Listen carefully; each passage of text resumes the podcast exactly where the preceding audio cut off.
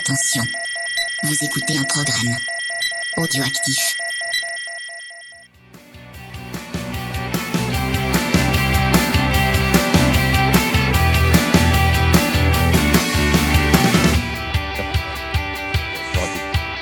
Salut à tous, on se retrouve pour l'épisode euh, 47 de C'est qui en pôle pour lancer cette euh, saison 2019 en MotoGP, Moto2, Moto3 qui est en fait notre troisième euh, saison à nous euh, d'existence donc on est très content de vous retrouver encore et surtout bah, de toute l'intersaison qui a été faite et encore une belle tablée, toujours à la Binous Paris avec euh, plein plein de gens plein de micros Commence par qui? On commence par Chloé évidemment. Bonsoir. bonsoir Chloé comment ça va? Ça va. ouais Ça va, et donc va. euh, t'es- t'es- voilà t'es venu pour parler un petit peu de Vroom Vroom avec nous Ah bon Euh, Bah je crois oui. je Bah, crois. Ah, on peut parler bière aussi si tu veux. mais- Ah, alors j'ai pris quelque chose à la framboise. Avec modération évidemment. hein, parce que bon. Toujours, toujours. Et Stéphane aussi. Comment ça va Stéphane? Très bien, merci de m'accueillir. J'avais eu l'occasion de vous écouter sur l'épisode 46, en tout cas sans être au micro. Et évidemment Pierre et Stéphane. Comment ça va les gars? Alors, c'est Steph. Pierre et Steph, voilà. L'historique Steph. Pierre, comment ça va Bah, ça va bien, ça commence fort. hein. Est-ce que t'es remis euh, de la conférence de presse? C'était à 15 jours. C'était il y a 15 jours. Bah euh, ouais, ouais, revenu, euh, toujours aussi émerveillé. Frais et dispo Frais et dispo. là, j'ai hâte que ça commence la semaine prochaine. Quoi. Ah, Alors chaque fois qu'on se croise, c'est un nouveau goodies Ducati quoi. Ah, celui-là, il, il est vieux, j'étais jamais venu avec. voilà, c'est pour ça. C'est un un de mes premiers t-shirts Ducati. euh. Euh, donc oui, épisode de lancement et donc pour la saison 3, on va continuer euh, le jeu des goodies donc euh, du jeudi, toujours avec la bécannerie cette année. Donc voilà, on se retrouvera toujours toujours les mêmes les mêmes règles, on a déjà expliqué sur sur Twitter. On va parler un petit peu donc évidemment des news et surtout de deux catégories qui ont déjà repris pardon, le World Superbike et le Super Sport. Pierre? Donc le World Superbike a repris le 23 février, donc c'était le week-end dernier. On a noté, on a déjà dit, mais plusieurs changements cette année. Donc Aprilia qui sort de la catégorie pour se concentrer notamment sur le MotoGP. Euh, L'arrivée des nouvelles Ducati Panigale V4R, les nouvelles BMW S1000RR, Mhm. Kawasaki ZX10RR également.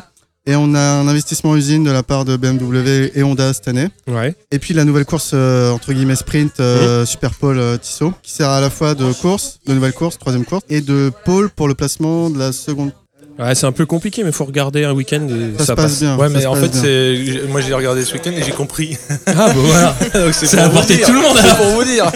non, mais plus, plus sérieusement, en fait, c'est- moins Shadok que de faire partir euh, les X premiers en milieu de grille. Enfin, ça, déjà, ça me dépassait. Quoi. Ouais, de- Autant là, il y a une espèce de corrélation entre la, la performance des Lascar Ouais. sur les X tours. euh, et puis il y a de la stratégie parce que c'est une course qui vaut moitié de points. Donc t'en as qui vont pas vouloir prendre des risques pour pas s'éclater.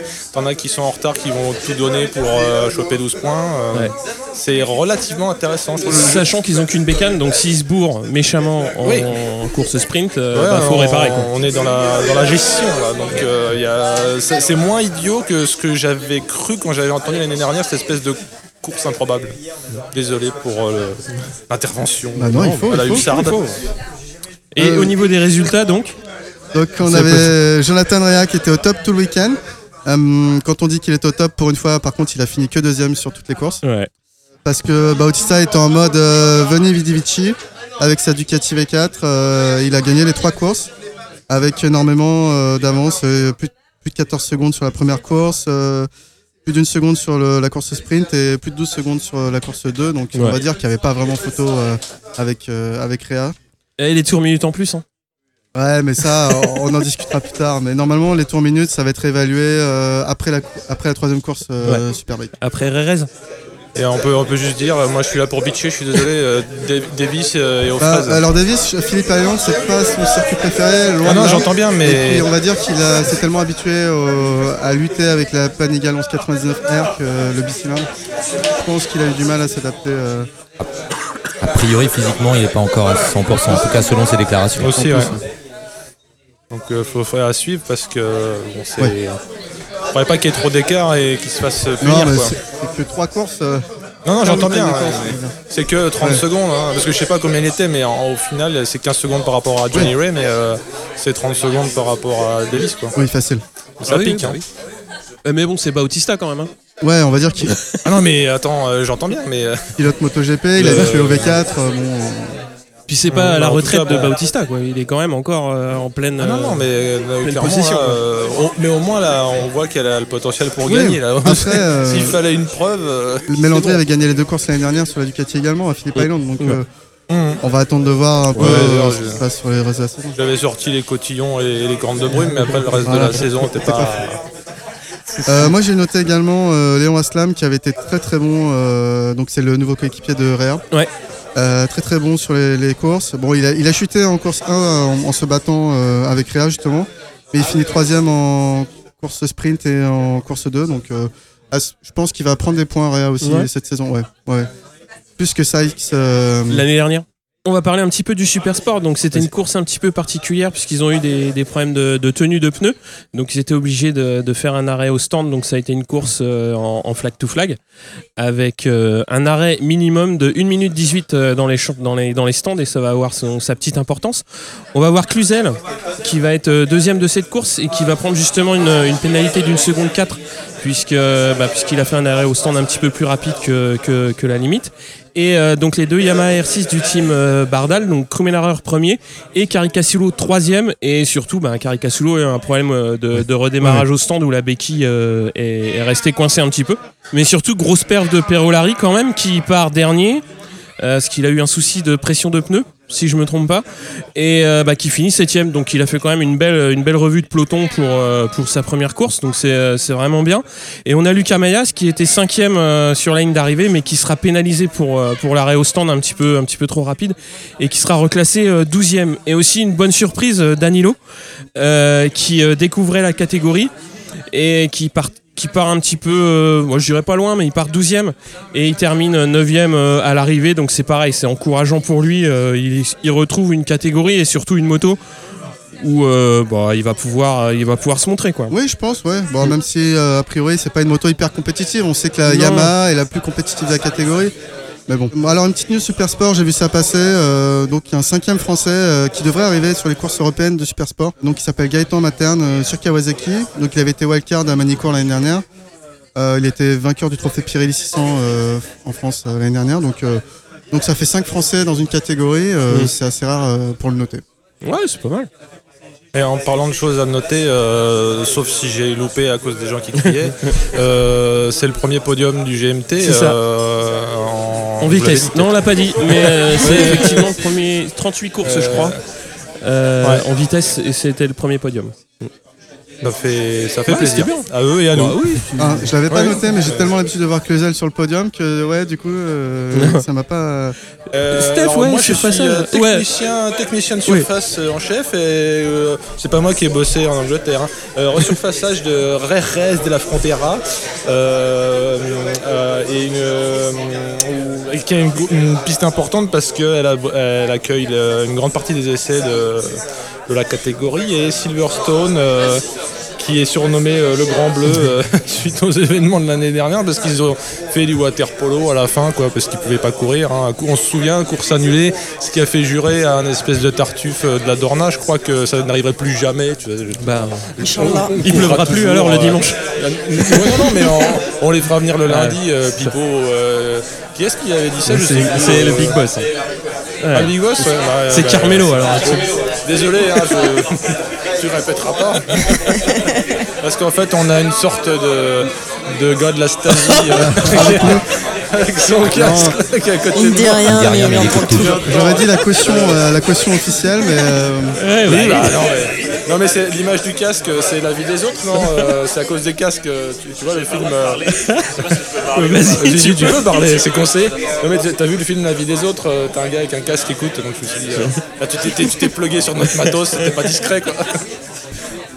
Parce qu'il est directement à la table au lieu d'être un petit peu Ouais, plus ouais, voilà, ouais, donc, euh, Non, non, non, non, j'ai pas d'autre mais place. c'est hidden in plain sight. Donc voilà, j'ai dit ma connerie. c'est- Stéphane, vas-y. Non mais Tu peux enchaîner. pour, pour enchaîner sur les, les news un peu, voilà, effectivement MotoGP euh, après le Superbike. Alors pas vraiment une, une vraie vraie grosse news, mais simplement sur le nombre de grands prix, on reste à 19. Euh, même si euh, pendant un petit moment avait été évoqué le circuit euh, de Finlande euh, qui a été reporté. A priori, les travaux n'étaient pas complètement achevés.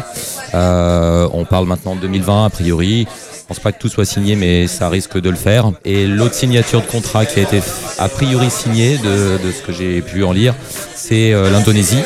Euh, donc cette fois-ci pour 2020 et pour euh, plusieurs années, si je me Pour trompe pas. 2000, euh, 2021, 2021, euh, pardon, et pour, euh, pour, euh, pour trois années. Euh, c'est sur une île, l'île de Lombok.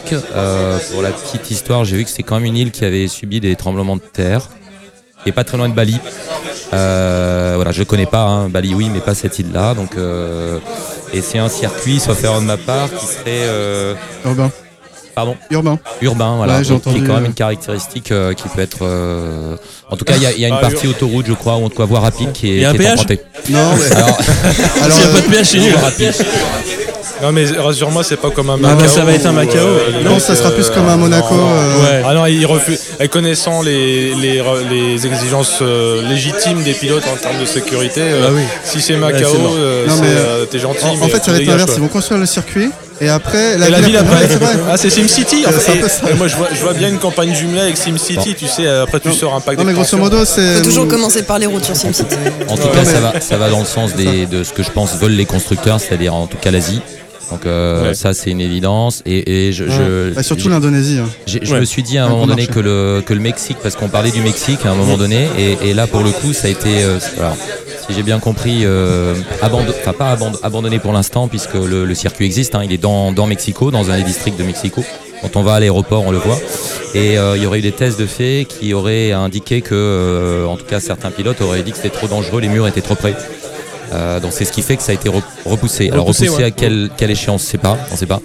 Mais euh, si on les, on les ajoute forcément tous ces circuits, il y en a trop puisque euh, il y en aurait trop. Même si on ajoute la Finlande et le et l'Indonésie, on passerait à 21. Oui. Mm. Qui fait qu'il y aurait donc des circuits qui seraient retirés. Et j'avoue que j'ai pas de pronostic, mais on parlait souvent de l'Espagne. Vu Il y en a qu'ils sont quatre- 3 ou 4 je crois. ils ont quatre courses. ouais. Ils ont Il y en a quatre quatre, courses. Il a même été évoqué, je crois, euh, mais je pense que ça, ça tournera peut-être sur l'Espagne. Tant Karel Abraham va courir, euh, ça court en Ouais. République tchèque. Ouais, On bah peut ouais. retirer Silverstone, hein. de toute façon, c'est une piscine. hein. Ouais, ça. non, mais pour enchaîner sur ce que tu dis, il faut aussi savoir que la Dorna, elle a signé pour le MotoGP euh, à Lombok, mais également pour le World SBK. Ouais. Et qu'est-ce que j'ai d'autre à dire? Euh, Pour le GP de Mexique, la MotoGP c'est différent, mais je sais que pour le Grand Prix de Formule 1, il risque de perdre le Grand Prix de Formule 1, le Mexique, parce que en gros c'était largement financé par la- par l'État. Ah, par Et- l'État, ouais. Et là, grosso modo, il y a- ça va, ça va pas être. euh, Ah bon. Ça va pas être reconduit. Euh, ouais, qui enchaîne sur euh, Canal? Ouais, j'avais juste euh, effectivement euh, comme euh, en tout cas moi en tout cas je regardais plutôt les grands prix sur Eurosport et j'ai Ouais. découvert comme beaucoup que ça passait sur Canal. Euh, bon, je sais que vous avez il y a une émission spéciale qui a été enregistrée dans- notamment de la conférence de presse donc euh, forcément euh, que les que les auditeurs aillent l'écouter pour avoir un peu plus d'informations pratiques. oh la, oh la vieille Euh, pub. Euh, ouais, ah, bah, je suis choqué. rémunéré donc forcément euh, Ça, ça, c'était pas prévu ça. Oh, Merde, t'as signé quelque chose C'est le, c'est le hors série 5 euh, si je ne m'abuse. hein. enfin, je dis ça, je dis rien. hein, Mais Donc allez-y voilà. quand même.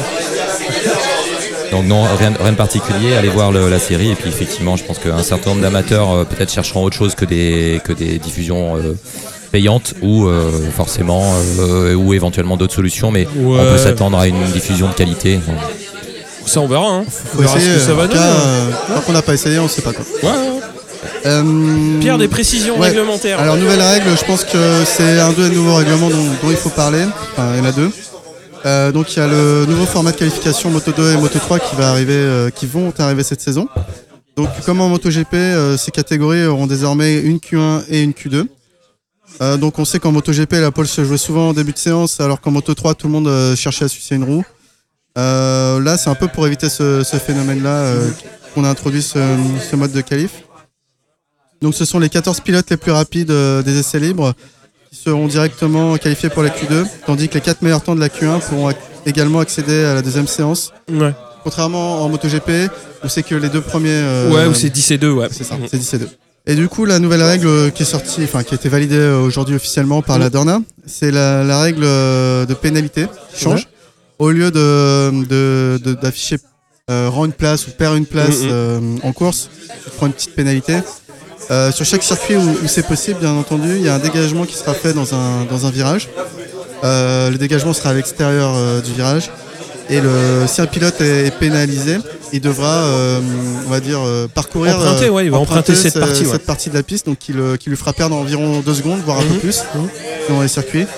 Euh, et du coup, il devra emprunter cette, euh, cette partie du circuit dans les trois tours où il a été euh, notifié sur son dashboard. Euh, avant éventuellement euh, un drapeau rouge. ou- Est-ce qu'on peut baptiser ça les virages Fenati? Euh, Oui. Enfin, Fenati, euh, pour le coup, c'était drapeau noir. Il n'y avait pas, Ouais, c'est vrai. il y avait pas de, de pénalité à avoir, mais Mais par contre, j'avais vu qu'avant c'était pendant 5 tours affiché sur le dashboard, c'est passé à 3. Qu'est-ce que ça change il va falloir qu'ils surveillent de plus près leur dashboard. Je- Ouais. euh, D'accord. Parce que si jamais ils le voient Alors, pas si- ou ils disent qu'ils ne le voient pas, pas, drapeau rouge, tu sors. Tu sors Un drapeau euh, noir, ouais. Mm. Ou drapeau noir, Mm. carrément. Mais euh, ces dégagements vont faire perdre quoi 2 secondes 3 secondes. Ouais, c'est Ouais, prévu deux secondes. va C'est prévu un équivalent de euh, secondes, ouais. ouais. Et puis le. Le problème, c'est que les dégagements ils vont être en général assez euh, sales. Ouais, Assez bah ouais. crade, ouais, Donc, bah, Ah bah ouais, euh, mais- Lorenzo va falloir qu'il se méfie. Et, euh, Mais euh, non mais euh, et pourquoi Enfin je me demande pourquoi. On s'en fout. Ils ont décidé. C'est pas à moi de dire. Mais euh, ça c'est vu sinon qu'on enlevait les secondes à la fin et que. Ouais, mais là, là je pense que l'intérêt. c'est bah, d'une d'une part, c'est bien ce qu'ils ont expliqué, ça vient en plus des pénalités qui peuvent être. Ah, c'est en plus. Enfin, c'est un, c'est une pénalité qui vient, euh, ouais, en, en plus de ce qui peut être appliqué. Donc, euh, il peut toujours y avoir aussi des pénalités en temps, parce qu'il y a des circuits qui Ok. pourront pas euh, mettre en place ce type de Mmh. dégagement. Donc, ils D'accord. ont, ils vont essayer de, mettre en place.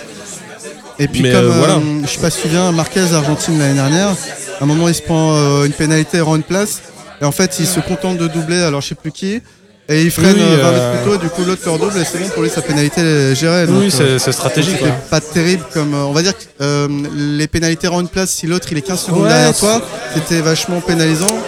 Ouais, c'est vrai, c'est vrai. Là c'est pour Il y a, y eu des cas où euh, tu- le mec devait rendre une place et entre temps le mec qui l'a doublé chute et du coup rend une place au mec qui est 3 secondes derrière. euh, Hmm. Après, il faut voir Ouais, comment ça- ça, va ça être utilisé rien. par Ouais, les ouais. commissaires de course, mais c'est une arme, en- enfin une arme, une sanction supplémentaire qui peut être pas plus bête que les autres à mon avis. En tout cas ils essaient des est-ce trucs. que, ce serait... Pardon.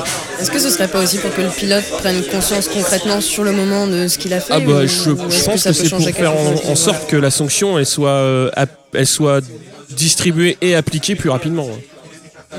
Ouais, c'est c'est la version light de la prison au hockey, quoi. Ouais. J'ai cru que t'allais dire Monopoly. Ah oui, c'est vrai, ouais. Mais il touche plus que 20 000 hein, quand ils sortent. Il y en a qui payent plus que 20 000. Euh, oui, oui, aussi, oui. Bon, on va passer au cœur de l'épisode, c'est-à-dire aux différentes euh, présentations de catégories. On va commencer par euh, le Moto 3, donc on va passer au, au rookie Il est fou. avec euh, Chan Honshu qui euh, arrive cette année, euh, qui était wildcard à Valence l'année dernière et qui a, qui a gagné donc, euh, donc cette course. Et euh, donc il est en dessous de la limite d'âge cette année. Et euh, C'est pas les triomphes Non, hein, qu'on entend, euh, Et en tant que vainqueur donc, de la Rookie Cup euh, 2018, il va pouvoir s'engager euh, dès, le, début d'année. On va avoir aussi Tom Boussamos qui a fait une wildcard en 2017, donc un Anglais issu du CEV avec euh, plusieurs top 5 euh, l'année dernière.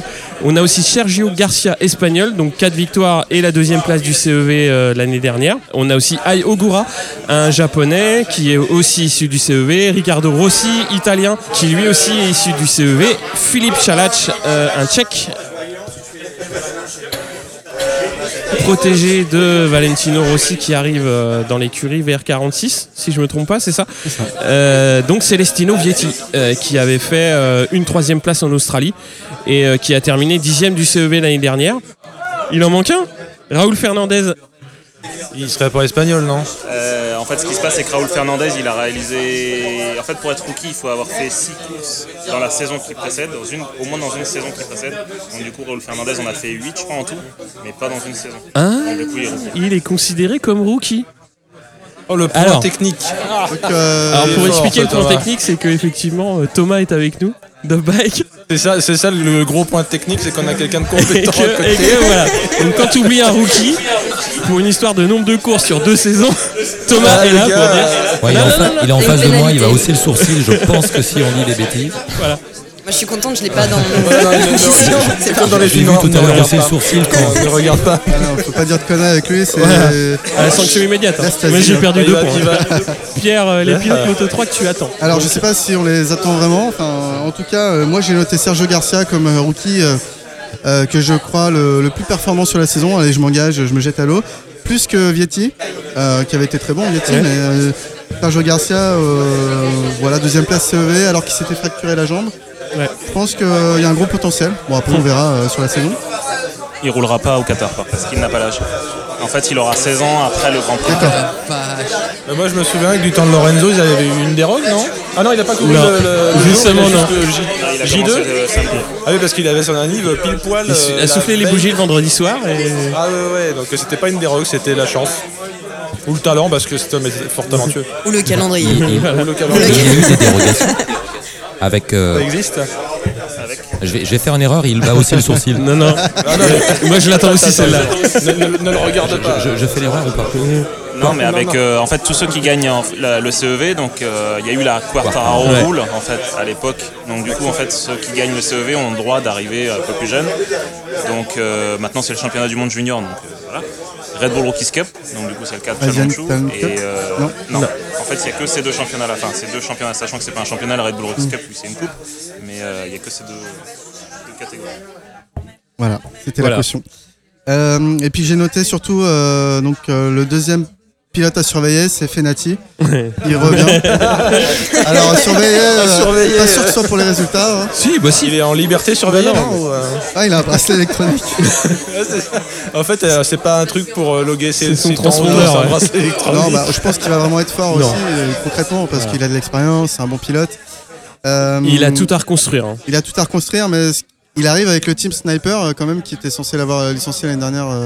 Euh, non, sur lesquels il était censé arriver en Moto 2, euh, Triomphe. Ouais. Il était censé continuer. Et euh, du coup, je me demande si c'est pas une histoire de contrat qu'ils pouvaient pas casser, Sniper. euh, ils le reprennent en Moto 3. Ça, on Bon, sait pas, mais euh, bon, Non, mais- le fait est qu'il va courir, il a pas fait des essais euh, mauvais. Ouais. Donc ça prouve qu'il. bah, il pouvait qu'il pas faire bon. des essais euh, jusqu'au début d'année. Hein. Il a pas pu faire les essais d'hiver. Non, il a pas. pu- Bah, il a fait les, de- der- les derniers à Rérez, il les a fait, ouais. Parce que j'ai vu qu'il était pas trop mal classé. Il est deuxième temps, je crois. Non, mais il est solide. Après, euh, voilà, pour quelqu'un qui a son bagage euh, et bon, son passif, bah, il a tout à refaire. On peut espérer qu'il cherche à se racheter aussi. euh, Bah, il a pas le peut-être. choix, hein, au bout d'un moment. euh, Deuxième seconde chance. quoi. Deuxième ch- seconde chance. ça Oula. fait la troisième donc. Effectivement, après s'être fait virer de, de VR46, comme on Ouais. a dit en 2016. hein. Après, ouais, Vietti, euh, moi, vu ce qu'il a fait montrer à Philippe Island, euh, ouais, je pense que ça peut être. Il va pas jouer le titre, mais euh, je pense qu'il peut bien se placer euh, sur, sur la saison. Donc, euh, c'est pareil, ça va être à surveiller. Ouais. Onshu, euh, j'attends. Bah, j'attends. On attend forcément beaucoup euh, de quelqu'un qui a, qui a fait ce qu'il a fait. Après, euh, il est jeune, il va avoir le temps de le temps de- le temps d'avancer, quoi. Oui. Donc, euh, j'espère que euh, on le verra dans l'année. Après, ouais, Canet. Moi, j'y crois plus, Canet. Si, si, moi j'y crois parce qu'il a mais- fait des essais qui étaient pas mauvais.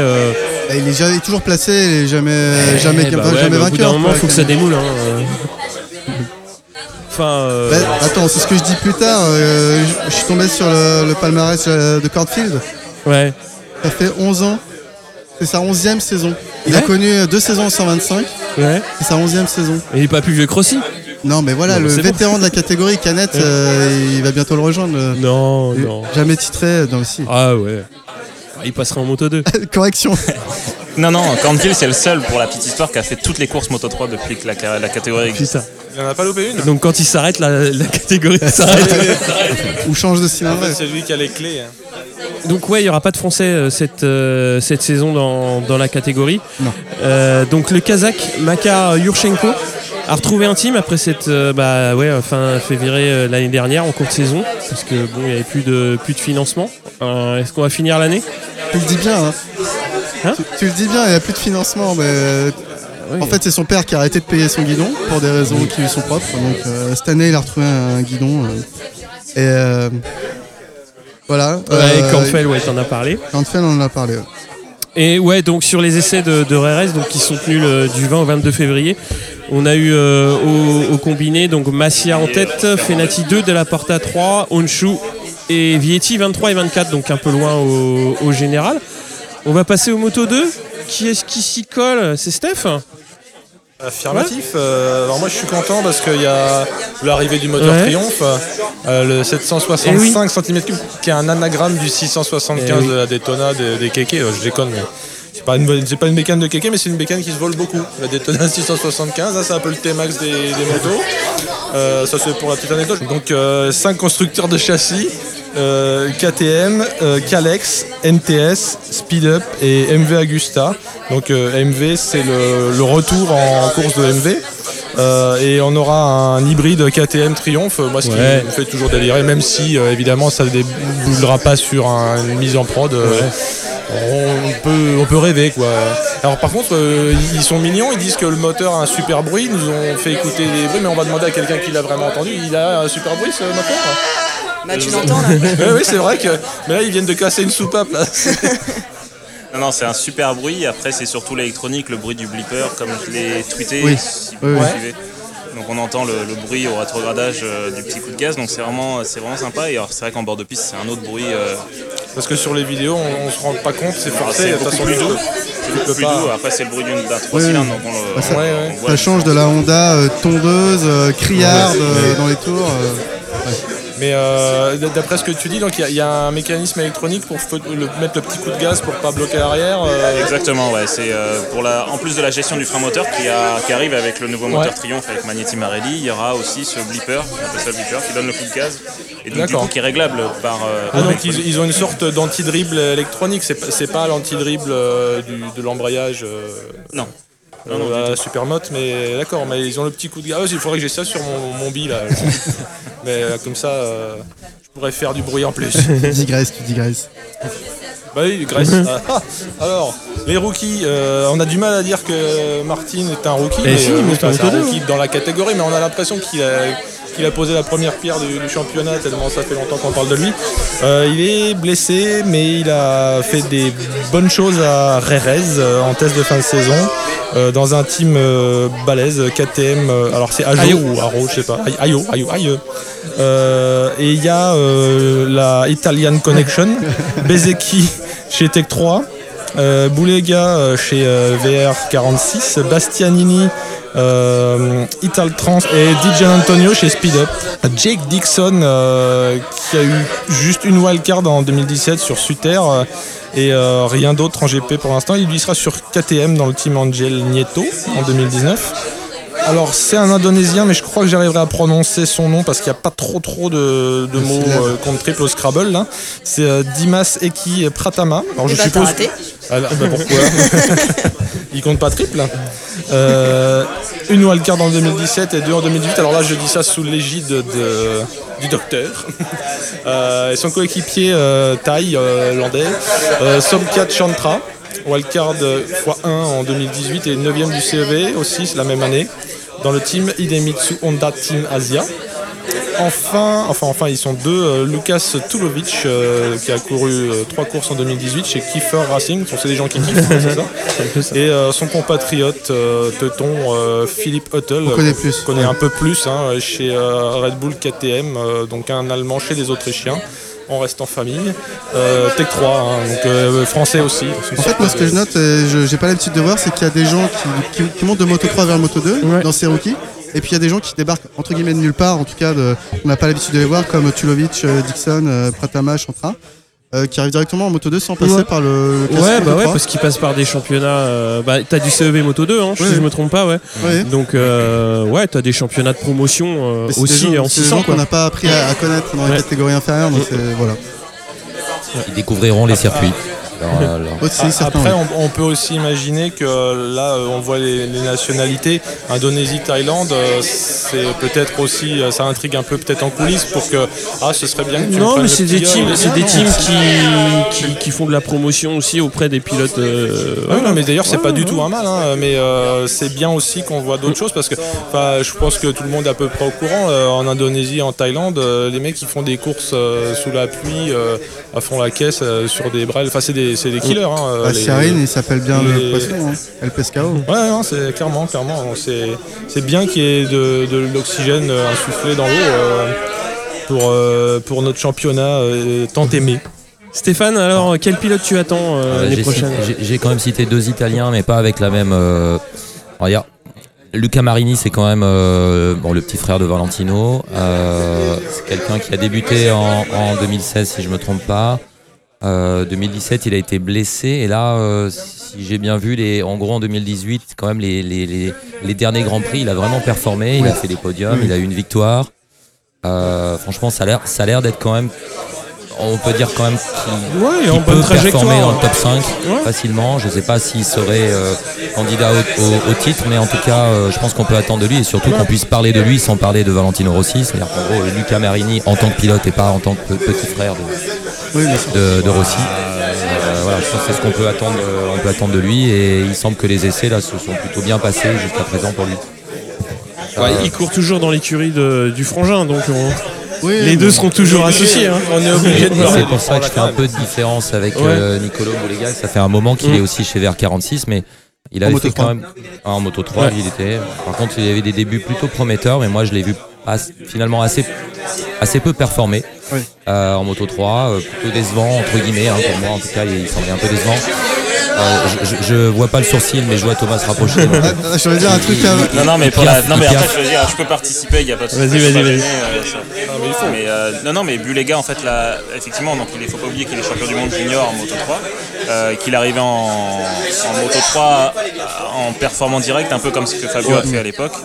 Euh, mais par contre, en fin de saison, l'année dernière, alors, il y a deux ans maintenant, euh, il s'est blessé lourdement à Valence, il s'est cassé la cheville, mais vraiment violemment, et donc du coup, en fait, il n'a pas pu reposer le pied avant le mois de février, début de saison, et donc du coup, en fait, sa saison 2018 a été compromise dès le début, en fait. Donc euh, c'est pour ça qu'il a eu Ouais. beaucoup de mal. Il pouvait pas faire plus de 15 tours sans avoir, euh, sans s'arrêter, Mhm. en fait.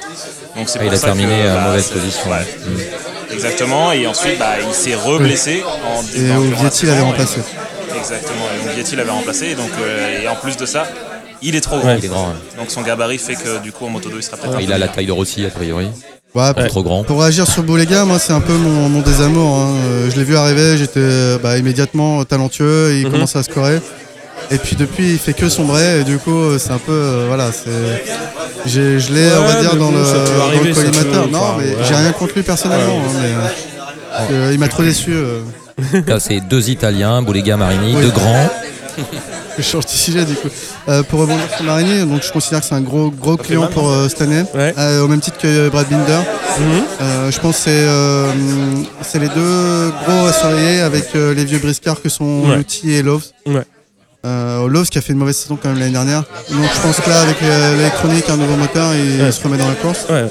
Et puis j'ai noté Marquez, euh, ça va commencer à se voir Voilà, s'il ne envie parler. pas cette année, mais je- le frère, Alex. Oui, oui, justement. Donc euh, ouais, non franchement, euh, grosses attentes sur Marquez, mais peur d'être déçu. Ouais. Bah, en fait, il faut savoir euh, combien de high side il va faire Non. cette année. C'est complet. Non mais c'est Monsieur High Side. Non mais je- moi je dis pas ça méchamment, mais euh, quand il se prend des bourres, euh, c'est pas celle C'est de pas son des petites, frangin hein. où il perd l'avant. hein. Il s'éclate. Bah, L'année dernière, enfin la précédente de 2018, il s'était pété une, une cervicale, je crois. hein. Ouais, à Misano et puis Ouais. à Beur- euh, en Allemagne, il s'était pris une moto sur Ouais, le ouais, dos, ouais, moto sur le dos. Et, euh, Oui, il a pris cher. Oui, donc en Allemagne, en fait, tous- tous les tous les chats noirs Ouais. de son frangin, c'est lui qui Bah prend, oui, quoi, oui. en fait. En même temps, il Euh, n'a pas la même corpulence, c'est peut-être le- l'entraînement gymnastique euh, souplesse de Marquez, euh, frère. Alors pourtant, moi j'avais vu l'année dernière des vidéos où il s'entraînait et juste après il y avait Franco Morbidelli qui arrivé en peignoir tongue et qui demandait mais qu'est-ce qui se passe? Alors, Ça faisait déjà une heure qu'il était en train de s'entraîner et t'avais vraiment Franco qui est comme ça. ouais, salut, Et il y en a un qui est en MotoGP et pas l'autre. Donc c'est un petit peu triste. Tu voulais dire euh, rajouter Ça a quelque chose sur euh, non non, non, euh, Chloé, non. C'était la petite anecdote. Ah tu t'adresses Ouais, d'accord. oui, non c'était ça. Mais soit, J'adore soit, parler de Marquez soit, mais soit disant. j'ai senti que c'était euh, devenu très grave. Ah, non, non, non. Euh, Je veux pas tirer sur Mais le, je sais pas si le frangin il dit ça pour acheter un peu le, le- le junior, mais euh, il dit qu'aux entraînements c'est son frangin qui lui met la branlée, mais euh, Non, bah, ap- Ça, après, euh, c'est possible, non, mais Binder, bon. peut-être. enfin, Après, il y a. Enfin, Marquez, enfin Alex Marquez, la grosse difficulté, c'est que en MotoGP, il ne pourra aller que chez Honda. Comme Marini ne pourra Ah, aller que chez Yamaha. Enfin, euh, bah, à la sais place pas, d'un euh, Nakagami, c'est pas déconnant non plus. bah, Sauf que Nakagami est japonais, donc ça, voilà, après, euh, c'est ça, c'est des choix, euh, des choix qui seront faits par Honda, quoi. Mais euh, Enfin, Alex Marquez chez Ducati, c'est rigoureusement impossible, quoi. Mais de toute façon, il est pas performant. Qu'est-ce que tu veux qu'il C'est. Non, mais enfin, il, il a quand même fait, euh, enfin, quand il prend le titre en Moto 3, il fait, il fait une super Oui, saison. non, mais. Mais c'est surtout pour ça qu'il aime bien châtie bien. Enfin, moi, je, j'ai pas.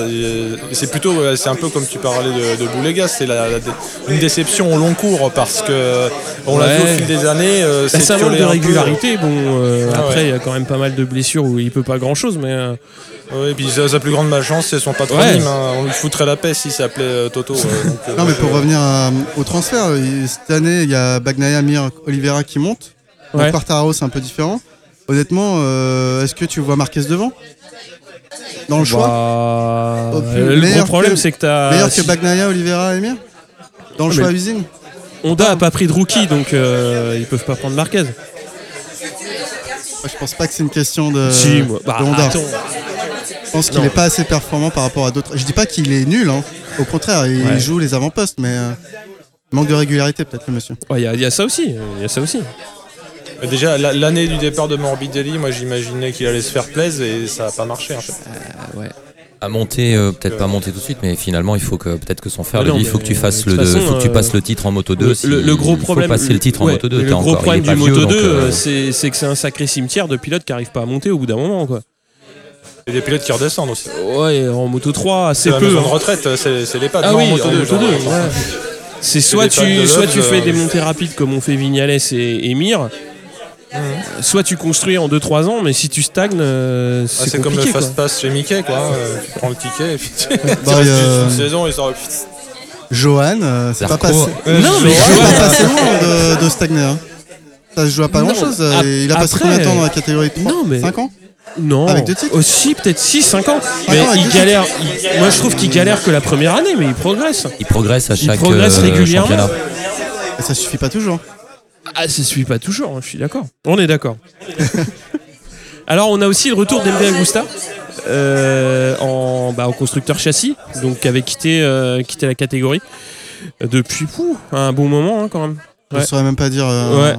Mais c'est bien parce que. 76. 76 Oh la vache. Ah, Et sans note. Hein. Il a révisé, c'est sûr. Pierre, t'avais une dernière remarque sur euh, un Ouais, Italien alors moi, je suis, bah, justement, je suis déçu de voir euh, certaines personnes rester ou, ou arriver dans la catégorie quand je vois que Mattia Pasini n'a pas trouvé de guidon cette année Ouais. en Moto 2. Donc, on- moi, honnêtement, je, je pense être assez honnête en disant euh, qu'il est trop irrégulier aussi. Mm. C'est- sa, responsabilité, mais il est capable de gagner des courses, c'est arrivé. Ouais. Euh, bon, après, sa déclaration, c'est qu'il il avait refusé de rentrer dans le jeu, de payer son guidon pour rouler. Bon, après, est-ce que c'est pas une déclaration un peu de. de. hum, Comment on dit quelqu'un Un peu de rageux, quoi euh, Ouais, peut-être. Bah non, moi je trouve que ça se tient, mais bon, Pasini c'est spécialiste du de la pole et je chute. C'est un peu dommage, il manque de régularité, euh, mais bon, après c'est comme ça. hein. Mais c'est un tous- personnage un peu. euh, on avait l'habitude de, de retrouver chaque année. Ouais, ouais, euh, ouais, ouais, ouais, c'est clair, c'est clair. On va passer à la moto Chloé Tu veux nous en parler un petit Allez, peu? on va essayer. Alors c'est le nouvel apport du coup du championnat en 2019. Donc pour l'instant on va avoir 5 courses de démonstration cette année. Les courses vont durer 6. 6. Très bien. On a, mais on a sur 5 pas- week-ends. Ah oui parce qu'il y a un week-end où c'est le samedi et le dimanche. C'est ça. Ah j'y étais presque. J'adore. Alors euh, chaque course va durer 15 minutes. C'est déjà un petit peu particulier. Tout le monde va jouer à peu près sur la même moto, la Energica Ego de la Energica Motor Company. J'ai pas du tout su quel accent partir. J'ai fait Prends plutôt l'italien, l'anglais. prends l'italien. Italien, non Alors, Enrica Eco. Non, ça c'est complètement espagnol. espagnol. Ok. bah, tu dis Très bien. I try to push very hard et c'est bon. C'est italien, c'est bon. J'ai un peu entendu quand même du Zarco quand même derrière parce que des fois il fait un petit peu ça. Il, italien. il est un peu bilingue. Alors. Euh, donc c'est une machine de 145 chevaux, ça va jusqu'à 270 km/h, c'est plutôt pas mal. On va par contre un peu regretter le bruit des machines. Ouais. Il y en a beaucoup déjà qui crient un petit peu contre ça. hein. Bon, euh, bon, pour 15 minutes de course après, est-ce qu'on a vraiment besoin du bruit des machines? On a tous YouTube quelque part sur nos téléphones. Quand t'as des tronçonneuses en plus, je vois pas où est le problème. Sinon, venez à la binouse, il y en a un qui fait le bruit des moteurs. Et la table derrière, ils sont bien. ouais. Il est parti, il était malade. Il est parti. Oh, dommage. Oh non, oh non, ça me fait un petit peu de peine. Donc du coup, on aura. Alors j'ai vu que tu l'as tenté en espagnol tout à l'heure.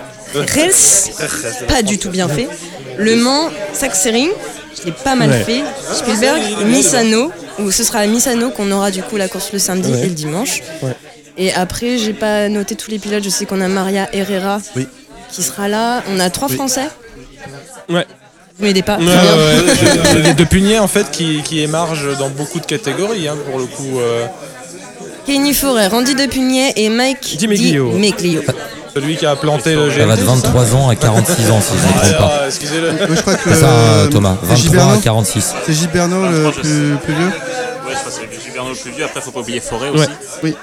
Je l'ai Ouais, dit. Kenny Forêt, pas, ouais. Donc, euh, Mais on- on- on- pour ceux qui ne suivent pas euh, depuis trop longtemps, Giberno, c'est celui qui s'est fait bolosser par Rossi à l'époque. Enfin, on est en train de parler d'une génération 46 ans. euh, qui, n'existe veux dire quasiment 46 ans, plus. c'est vieux 46 Comment ans, ça ouais, non, non, non, absolument pas. Non, espèce non, mais éteinte, c'est je- ça je- non, non, mais justement, euh, on, on va voir un plateau euh, de pilotes qui est certes hétérogène, mais hyper Ouais. intéressant parce que ils sont tous bons. Enfin, je veux dire, c'est pas des seconds couteaux, c'est des c'est des gens qui euh, non mais Giberno attends euh, Ouais, mais Gilberno a 46 ans. Je pense que ouais mais sur des courses de 15 Ouais, c'est minutes il y a plus- il y, a- y y moins de, de- en fait il est content je suppose que les batteries soient merdiques.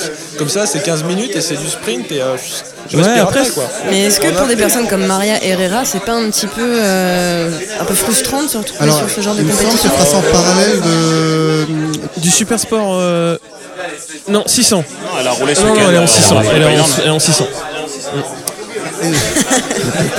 Du coup, ouais, Kenny Forey, il fait ça en parallèle du French Superbike Ouais. et euh, du, de l'endurance.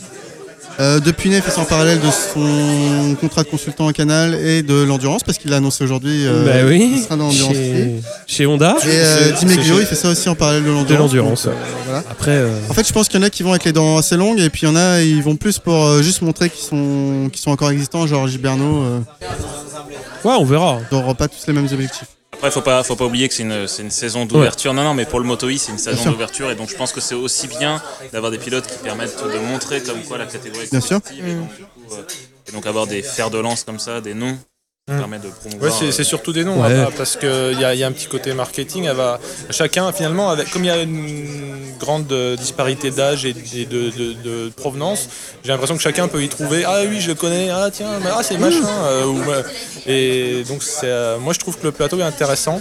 Euh, après, je, je crois que la saison suivante, il y aura plus de courses. Alors, ils iront peut-être pas à l'étranger. ils- Enfin, si, enfin, à l'étranger, je sais pas. Oui, Parce que là, Euh, c'est encore des courses de démonstration. Donc Ouais. Et je crois qu'il y a un peu comme le 300 euh, SSP, il il reste sur le continent, le vieux continent. En fait. Euh, cette année, ils Europe, font une session au Qatar, euh, le 300, Ah, quand même. en fin de saison. Ah, my bad. Non, mais ça, ça change. Et ça vous tente du coup? Ce genre de Ouais, compétition ouais, ouais. Moi, je, Ah, moi, je pense en que ça va être marrant. Enfin, ça va être marrant. C'est pas le bon mot, marrant. Bah, Mais ça va être intéressant de voir comment ça se comporte. En plus, de Mais Pugnet, pour de- euh, ouais. il a annoncé que la moto avançait bien au niveau technique. Il y a tout à faire. Je pense qu'il y a des équipes qui vont faire ça euh, effectivement pour la perf, pour aller vite, pour faire avancer le développement. Il y a d'autres équipes qui seront plus là pour faire de la com. Donc, euh, façon, là- je pense qu'il y aura des courses qui seront de toute façon intéressantes. Moi, ce que je veux, c'est de la bagarre. Si le plateau est homogène, non, mais si le plateau est homogène, mais non, mais. et que, et que ça se bat bien, euh, franchement, Même pour 15 minutes. Ouais. euh, ouais, ouais, ouais. Mais c'est- Bah, des fois, t'as des qualifs, t'as des comprise, hein. Q2 de, de MotoGP qui durent exactement 15 minutes. Merci Steph. mais non, mais t'as des Q2 de 15 minutes qui sont passionnantes. euh, Et on dit pas, ouais, ça dure que. Moi, je pense que la durée d'une course fait pas, euh, fait pas tout. Parce que de toute façon, dans une course de MotoGP qui dure 40 minutes, t'as souvent un ventre mou dans le milieu de 10-15 minutes. Bon, ça se bagarre au début, après ça fait son rythme, et à la fin ça se bagarre. Je trouve que c'est souvent comme ça, mais ouais, en 15 minutes, il y a moyen de faire, moyen de faire de belles choses. Ouais. Non, mais si- Parce que j'ai lu pas mal d'avis négatifs en fait, excuse-moi, Ouais. hein, d'avis négatifs. Donc soit c'est le côté écologique qui est Ouais. critiqué, soit c'est le bruit du moteur qui manque, soit justement le fait que ce soit que Il 15 manquera toujours minutes. quelque chose, ça je suis d'accord. Alors, je vais réagir à ce que tu dis. Donc, sur le bruit, il me semble que. Alors, je sais pas si c'est toi, Thomas, ou quelqu'un d'autre qui, avait dit. Du coup, on entend tout le reste de la moto. La pneumatique qui Mm. travaille, euh, les suspensions qui travaillent, la chaîne. Et du coup, ça apporte autre chose. En fait, on Mm. on n'est pas envahi par le bruit du moteur. Ouais. Et, euh, et par rapport au fait que ce soit que 15 minutes, moi, j'ai ce que je disais tout à l'heure, c'est que la nouvelle course euh, Super Pole Tissot de World Superbike, j'étais pas forcément chaud au début. Mais au final, euh, les mecs ils se tirent la bourre, mais à fond quoi, parce qu'ils savent qu'ils ont que 20 minutes pour euh, gagner. Ouais, pour faire la Et, différence. euh, et comme tu dis, euh, Cyril, il n'y avait pas de ventre, il n'y a pas de moment mou dans la course, c'est euh, à fond tout le temps. De toute façon, c'est inéluctable. Dire, Peut-être qu'on n'aura pas le frisson qu'on peut avoir quand on voit débouler des, des motos GP au bout d'une ligne droite avec le bruit que ça peut faire. Ça, forcément, pour quelqu'un qui l'a vu, euh, ça fait, ça fait forcément des frissons. Je pense que ça, on les aura pas forcément avec ce bruit. Le déplacement du bruit et du son, on l'aura pas, mais c'est inéluctable. Et je pense que la Dorna, elle a compris qu'elle n'avait pas le choix parce que, en gros, elle a investi ce secteur. Je crois qu'en Formule 1, moi, je suis pas un spécialiste Formule 1, mais il me semble que le promoteur Formule 1 s'est fait piquer un peu la partie euh, Ah bah la Formule I, ouais, ouais, ouais. euh, et ça doit, les, ça doit vraiment les enquiquiner parce qu'ils savent que de toute façon, dans 15-20 ans, euh, si on veut qu'il y ait des deux roues, euh, forcément, ça sera du ça sera, le thermique sera plus exclusif, hein, exclusivement du thermique. De toute façon, il fallait commencer. Il, il fallait commencer par quelque chose. C'est une moto qui, qui est unique pour tout le monde, donc ça, de, de toute façon, c'est c'est amené à terme à avoir au, à minima des différences de châssis. Peut-être une motorisation unique, comme ce qui est en Moto 2, peut-être, je sais pas. Mais ouais, voilà, enfin, faut créer un truc. Ouais, ça fera pas de bruit, euh, mais bon, je pense qu'il y aura de la bagarre et on va se marrer aussi. Hein. Mais pour le bruit, je suggérais de, de prendre une pince à linge et de mettre une carte à jouer dans les rayons, tu sais, comme sur les BMX. Mais plus sérieusement, aujourd'hui, nous, euh, mentalement, on associe la performance au bruit. Mais tu prends quelqu'un qui naît aujourd'hui et, et le bruit d'un moteur électrique. euh, Alors moi, j'étais un vieux nerd de merde euh, quand j'étais ado. Je faisais du modélisme. euh, 4.2 machin, moteur euh, 17 x 2, euh, charbon mes couilles. Et en fait, euh, le bruit d'un moteur électrique, quand tu connais un peu, euh, ben, quand il y a la sauce, euh, c'est aussi impressionnant. C'est juste c'est moins, c'est moins bruyant, mais il y a un sifflement qui, qui laisse à penser qu'il y a de la sauce. Et puis pour ceux qui ont joué à Wipeout, euh, tu vois ce que je veux dire? Ça peut Ouais, devenir ouais. Wipeout d'ici Ouais, ouais. 20 ans. Euh, on, aura, on sera tous des humains augmentés. Comme ça les sera chasseurs dans Star Wars, hein, c'est impressionnant quand on Non mais en fait, voilà, c'est- en fait oui t'as as, l'espèce de bruit là euh, en fait on va associer on va peut-être ab- s'habituer à associer euh, une performance à un autre type de bruit Euh, nous on aura peut-être du mal bah, Ducati euh, j'allais dire ah bon bah eh, tough tough hein, moi j'aime bien les, les gros billes euh, qui font du bruit donc Par contre, je me suis posé la question, c'est des machines lourdes quand même, de 170 kg. Bon, après, apparemment, Ouais. ça, ça, ça pas l'air d'être un vrai sujet pour les pilotes. Ils s'habituent, ils ont une conduite- une- un pilotage différent. Mais en cas de chute, euh, avec la, la batterie, Bah, ça explose. Non, je sais pas si ça non. peut repartir. ce Je genre sais de- que les batteries euh, sont inflammables. Bon, après, on verra. euh, C'est chouette, ça ajoute du challenge. mais exactement T'as pas le droit à l'erreur. Faut pas tomber. c'est comme c'est comme Hendrix à l'île de White quoi à un moment le mec il fera une, un rite satanique au-dessus de sa bécane qui brûle On va passer au MotoGP? Pierre avec les rookies Les rookies MotoGP, donc euh, vous les connaissez tous, c'est Mir, euh, Johan Mir euh, chez Suzuki, Francesco Bagnaia chez Pramac Ducati, Oliveira Miguel chez Tech 3 euh, KTM et euh, Fabio donc Quartararo chez euh, SICK Petronas euh, Yamaha. Donc euh, des rookies euh, prometteurs. Mhm. Franchement, je pense que c'est, euh, comme on dit, c'est une bonne cuvée cette année de rookies et ils risquent de, de mettre euh, plus d'un euh, ancien euh, à la cave. non, vraiment, vraiment, je pense que. Je vois ce que tu veux Ah, dire. après- Ah, ah, non. euh, non, mais après, euh, il y a l'aspect expérience. Tu sais, t'as- enfin, ils sont super forts et on a vu Quartararo a fait un super temps aux derniers essais. Euh, après, il y a le euh, l'anti-inflammation, si j'ose dire, des, des yeux. Je sais même pas pour dire Rossi, mais des gars qui ont fait quelques saisons. Euh, Il y, a, il y a plein de paramètres, genre ah, t'as les pneus froids pendant deux tours et c'est vachement plus pénalisant que dans les plus petites catégories. Enfin, il va leur arriver des bricoles euh, que, que tous les rookies Ils ont eu. à gérer. Euh, Oui, c'est ça, mais en fait, je pense qu'en pilotage pur, ils peuvent prendre n'importe qui.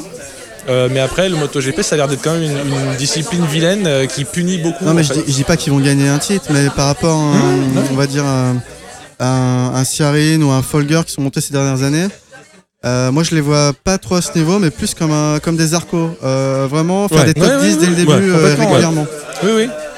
Ouais, clairement. Pas des Marquez. je- je- Marquez, Ah non, mais Marquez, c'était à part. Enfin, Voilà, c'est- toujours à part. toujours à part, exactement. Ou des Lorenzo euh, qui ont quand même performé mais chuté un peu au début. Mais tu vois, ça va être des trajectoires euh, comme ce qu'a pu faire Vignales. Mais qui- Enfin, Après, quand on tu vois suppute, euh, hein. Mir qui arrive chez Euh, Suzuki, chez, chez Suzuki, tu veux dire Ouais. Non mais des trajectoires comme Vignales, donc il y a forcément un début de trajectoire. hein. Euh, mais Après, c'est le bac. non, mais euh, Mir, enfin, Bagnaia, euh, enfin, avec avec l'entourage, enfin l'entourage, avec la construction de carrière qu'il a eu l'année dernière, là il arrive chez chez Ducati, c'est une progression ultra ultra régulière. Enfin, Oui, puis il a, il a de bons conseils. hein. Exactement. Et puis il est dans une très bonne écurie. Euh, la moto de l'an dernier, elle était très bonne chez Ducati. En plus, Ducati, euh, ça on y reviendra un peu plus tard, mais a une bonne politique, euh, à mon avis, pour cette année, pour, euh, pour ses pilotes.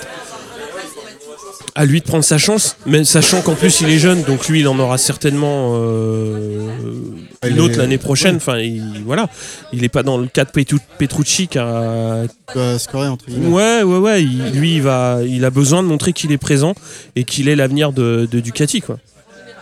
Et euh, quand je vois Quartararo, bah, comme, comme tu disais, Steph, euh, les temps qu'il a fait, enfin, personne l'attendait là. Euh, quand tu l'entendais entre les deux, les deux essais, il dit voilà, moi, l'objectif, ça va être de faire des points assez, assez vite, donc forcément d'être dans les 15 premiers. Quand tu vois où il est sur un temps autour, bah, je pense qu'il peut objectivement euh, faire quelque chose de très bien cette Ah ouais, saison. moi, j'étais surpris, je m'imaginais qu'il fallait trouver le mode d'emploi d'une moto GP qui est plus sur tous les, les, les- les tableaux, Ouais. enfin sur tous les curseurs, c'est plus plus plus.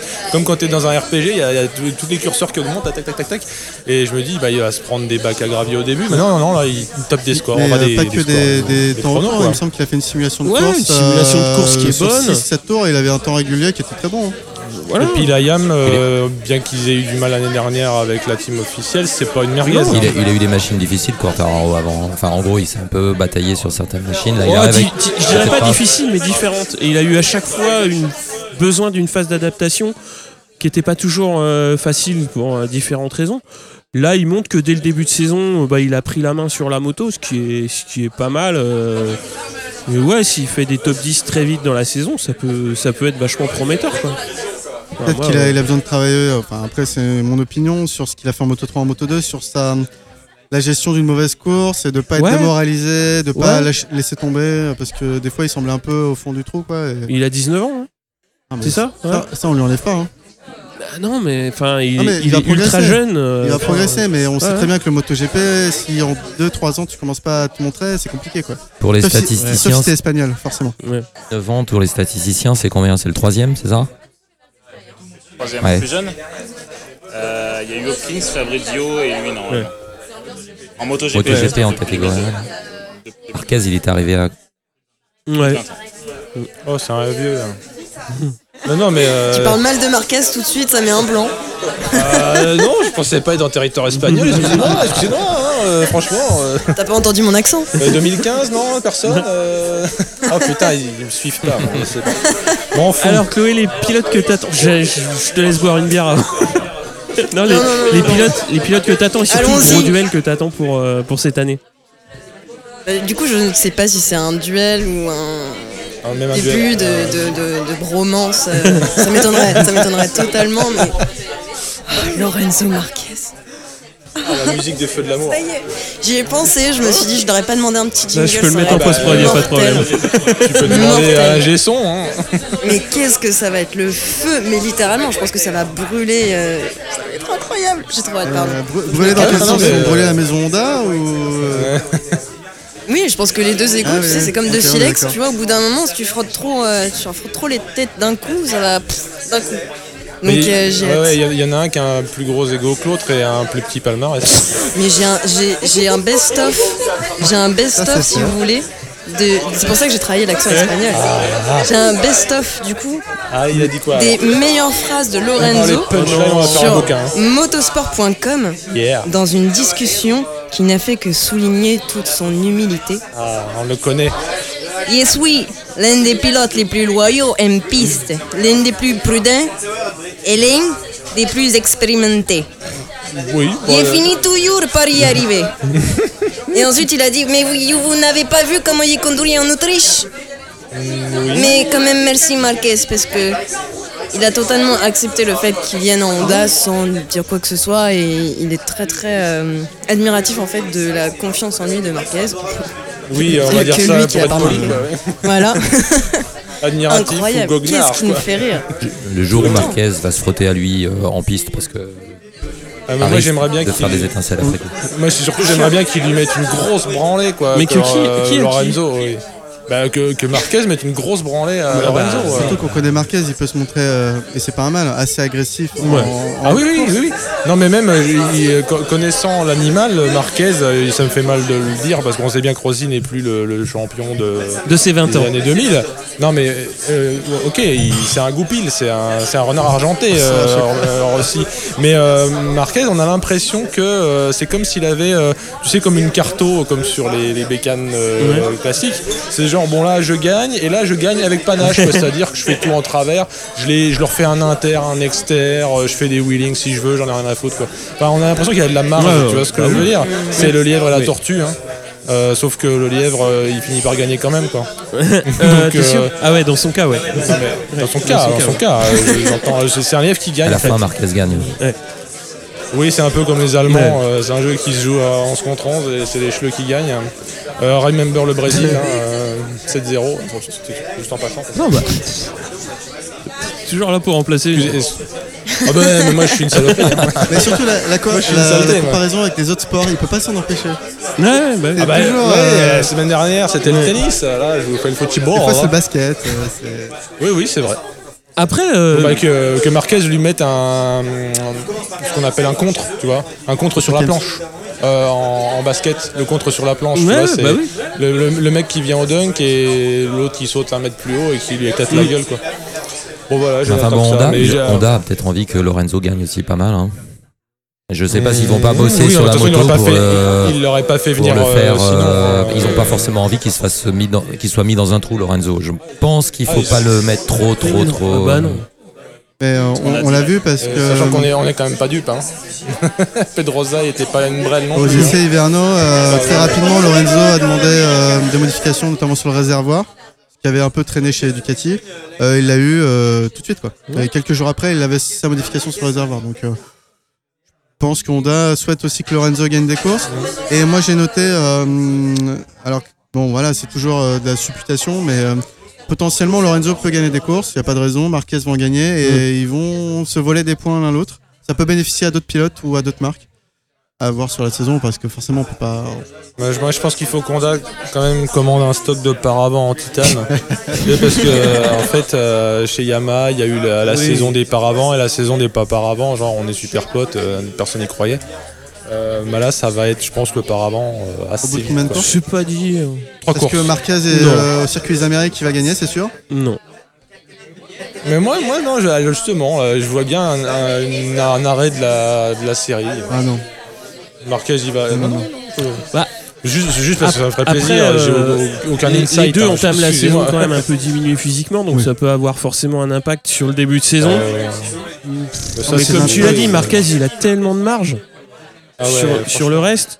Euh, oui, des fois, fois, tu as même l'impression qu'il Mais- choisit, c'est-à-dire que on a vu des courses euh, la, la saison passée et la précédente où euh, on voyait bien qu'il passait Mm. pas. Bah, même le cas, la fois où il a laissé Zarco euh, bosser un peu, euh, t'avais Rossi et Marquez euh, qui sont des saloperies de freineurs de, de première et qui ont laissé Zarco euh, passer. ils ont attendu que Zarco aille à la faute ou qu'il puisse le bouffer en fait. Je sais plus quelle course c'était, mais ça se voyait. Tu sais, tu, tu vois, t'avais la, la, la ligne droite et puis oh bah vas-y, euh, ça nous fait plaisir quoi. Genre vas-y fatigue-toi, Mhm. petit con. Mais bon, Ouais, Lorenzo, avec la saison qu'il a fait l'an dernier, quand même, enfin, au, au début de l'été, il était, il était très très bon sur la Ducati. Bien sûr. Ah ouais, avant de signer chez Honda, il performait pas mal. C'était gros. non, non, mais en plus, euh, il faut lui rendre ce qu'il a fait. Il, a, il a mis un peu la misère à Marquez sur la course euh, de je sais plus où, parce que je retiens pas du tout les courses où ça arrive, mais euh, il y a eu un gros dogfight avec Marquez, et ça c'était chouette à voir. Parce qu'en fait, on avait catalogué Lorenzo en métronome, et euh, un peu comme Pedrosa, il fallait pas qu'il ait d'antagoniste, sinon euh, il perdait entre guillemets ses moyens, ou du moins, il était pas taillé pour euh, le combat Ouais. de rue. Bah, visiblement. Bah, si. Euh, Quel que soit l'avis qu'on a sur Lorenzo, on peut lui reconnaître euh, C'est un super que, pilote. alors, je sais pas, super pilote. En tout cas, on peut lui bah, reconnaître. c'est que marqué derrière son casque en plus. C'est pas c'est que un un quelqu'un qui pilote, c'est bosse et qui, qui, à mon avis, a fait l'effort chez Ducati de continuer à bosser. Mm. Et ça, on peut Ouais. lui reconnaître parce que euh, voilà, ça Il aurait pu lâcher. ouais. Mais je, je vais le redire, il a gagné des courses avec Ducati, ce que Rossi n'a jamais fait. Ouais, non, mais je, j'acquiesce. euh, Je, je ne le prends pas mal. Après, Putain. on pourra Ça c'est dire. fait. Mais il y a, Heureusement a qu'il y a pas Michel d'arbitre. Ouais, mais il y a Michel Lasscience qui avait rappelé l'autre fois que c'est pas la même époque. euh. Comparaison n'est pas raison. Stéphane, tu veux nous parler justement un petit peu de Ducati? Euh, oui, bah de nouveau, comme tout à l'heure en Moto 2, un peu des Italiens. Euh, alors moi, forcément, beaucoup se disent que va faire Dovizioso, peut-être 12 ans après Stoner. Est-ce qu'il sera champion du monde? Ça fait quand même, il est deux, ça fait deux ans qu'il est vice-champion. Mm. Euh, on peut considérer quand même qu'il a pris confiance en lui. Il a battu Marquez. Euh, je pense que Ducati, euh, on va dire, Ducati compte beaucoup sur les deux pilotes. C'est pour ça que j'ai associé euh, à- aussi Petru- Petrucci euh, euh, au, au- au thème Ducati. Mhm. Parce que c'est deux pilotes qui ont l'air de, en tout cas, qui ont l'air de bien s'entendre, en tout cas de vouloir bosser ensemble. Ducati, je pense, les aide et puis eux-mêmes ont, ont- ont des, on va dire, des, des caractères qui, qui facilitent, à mon avis, le fait de ne pas avoir trop d'ego pour pouvoir Ouais. bosser et trouver des solutions. Ouais. Et j'ai vu qu'ils avaient fait des, même des simulations de course ensemble. Donc Dovizioso, je pense que c'est quand même, c'est quand même une année, euh, à mon avis, euh, la Ducati continue à progresser. C'est une bonne machine, si, si on en croit les commentaires. Il est en confiance. Euh, comme vous l'avez dit tout à l'heure, bah, on ne sait jamais, les Honda peuvent se, se gêner. Donc je pense que s'il fait pas d'erreur comme en enfin d'erreur. Il a tenté, il a poussé en 2018, il a quand même chuté comme euh, ouais, sur certaines courses. Une chute, ça peut arriver. Je pense que cette année, c'est quand même une année où on peut, on peut se dire qu'il a des chances de, de titre. Enfin, moi, je, je- je le vois positionné. On sait jamais ce qui peut se passer pour Marquez, même si on dit qu'il est un peu au-dessus du lot. Comme tu l'as dit, enfin, la condition c'est de pas faire d'erreur. Ouais, mais, Si tu veux battre Marquez, qui que tu sois, faut pas faire d'erreur. mais j'ai envie de dire, c'est même pas. hum, Moi, depuis deux ans, je me rends compte, c'est euh, même pas Dovi, il peut être champion du monde, c'est pas le problème. Mais ça va dépendre de Marquez. Et c'est Oui. ouf de dire ça. Mais- C'est de dire que peu importe le talent de Dovi ou sa forme, Oui. c'est que ça va dépendre de Marquez. Alors moi, ce que je pense, c'est que pour, euh, tu sais, les, les grands pontes cherchent toujours à équilibrer les Ouais. championnats. Et je pense qu'il faudrait imposer à Marquez euh, une séance de motocross tous les week-ends. Ouais, Comme ça, tu laisserais une chance au destin. non, mais il y a déjà eu le déboîtage d'épaule, mais. euh, ouais, mais ça Redding sera plus là, Enfin, quoi. euh, ouais, ouais, Redding. euh, ouais, donc euh, je pense qu'une séance de Ou motocross. de lui imposer un ride through euh, sur toutes les courses. c'est peut-être ça, le, le, le rallongement là. Pour la petite histoire, en 2014, pendant les essais, avant les Ouais. essais Viarno, début de saison, il s'était cassé, cassé la jambe. Et il avait quand même gagné les 10 premières Ouais, courses. non, mais Donc ça ne change rien. ok. Non, mais enfin, Marquez, c'est Marquez. On le dit tout le temps, mais. En, en tout cas, il est en pleine confiance. Moi, j'ai lu comme pas mal que il avait été accompagné par un coach. Je pense que ça a dû l'aider quand même. En plus, il gagne devant Marquez.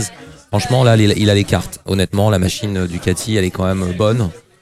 Euh, c'est maintenant ou jamais. C'est pour ça que je dis c'est maintenant ou jamais. Ouais. Euh, si, si encore il passe à travers une année, ça va être euh, peut-être compliqué pour lui. Bon, Ducati compte sur lui, quand même. Après, euh, après, ah, Ducati là, donc c'est directement. hein. Enfin, euh, Il y a un numéro 1, il y a un numéro 2. Euh, le numéro 2, il est là pour prendre des points à Marquez.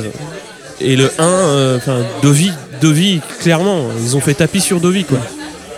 Et c'est amusant de noter l'expression que tu as utilisée, Stéphane. Tu as dit s'il passe à travers, mais il est quand même deux fois vice-champion du monde.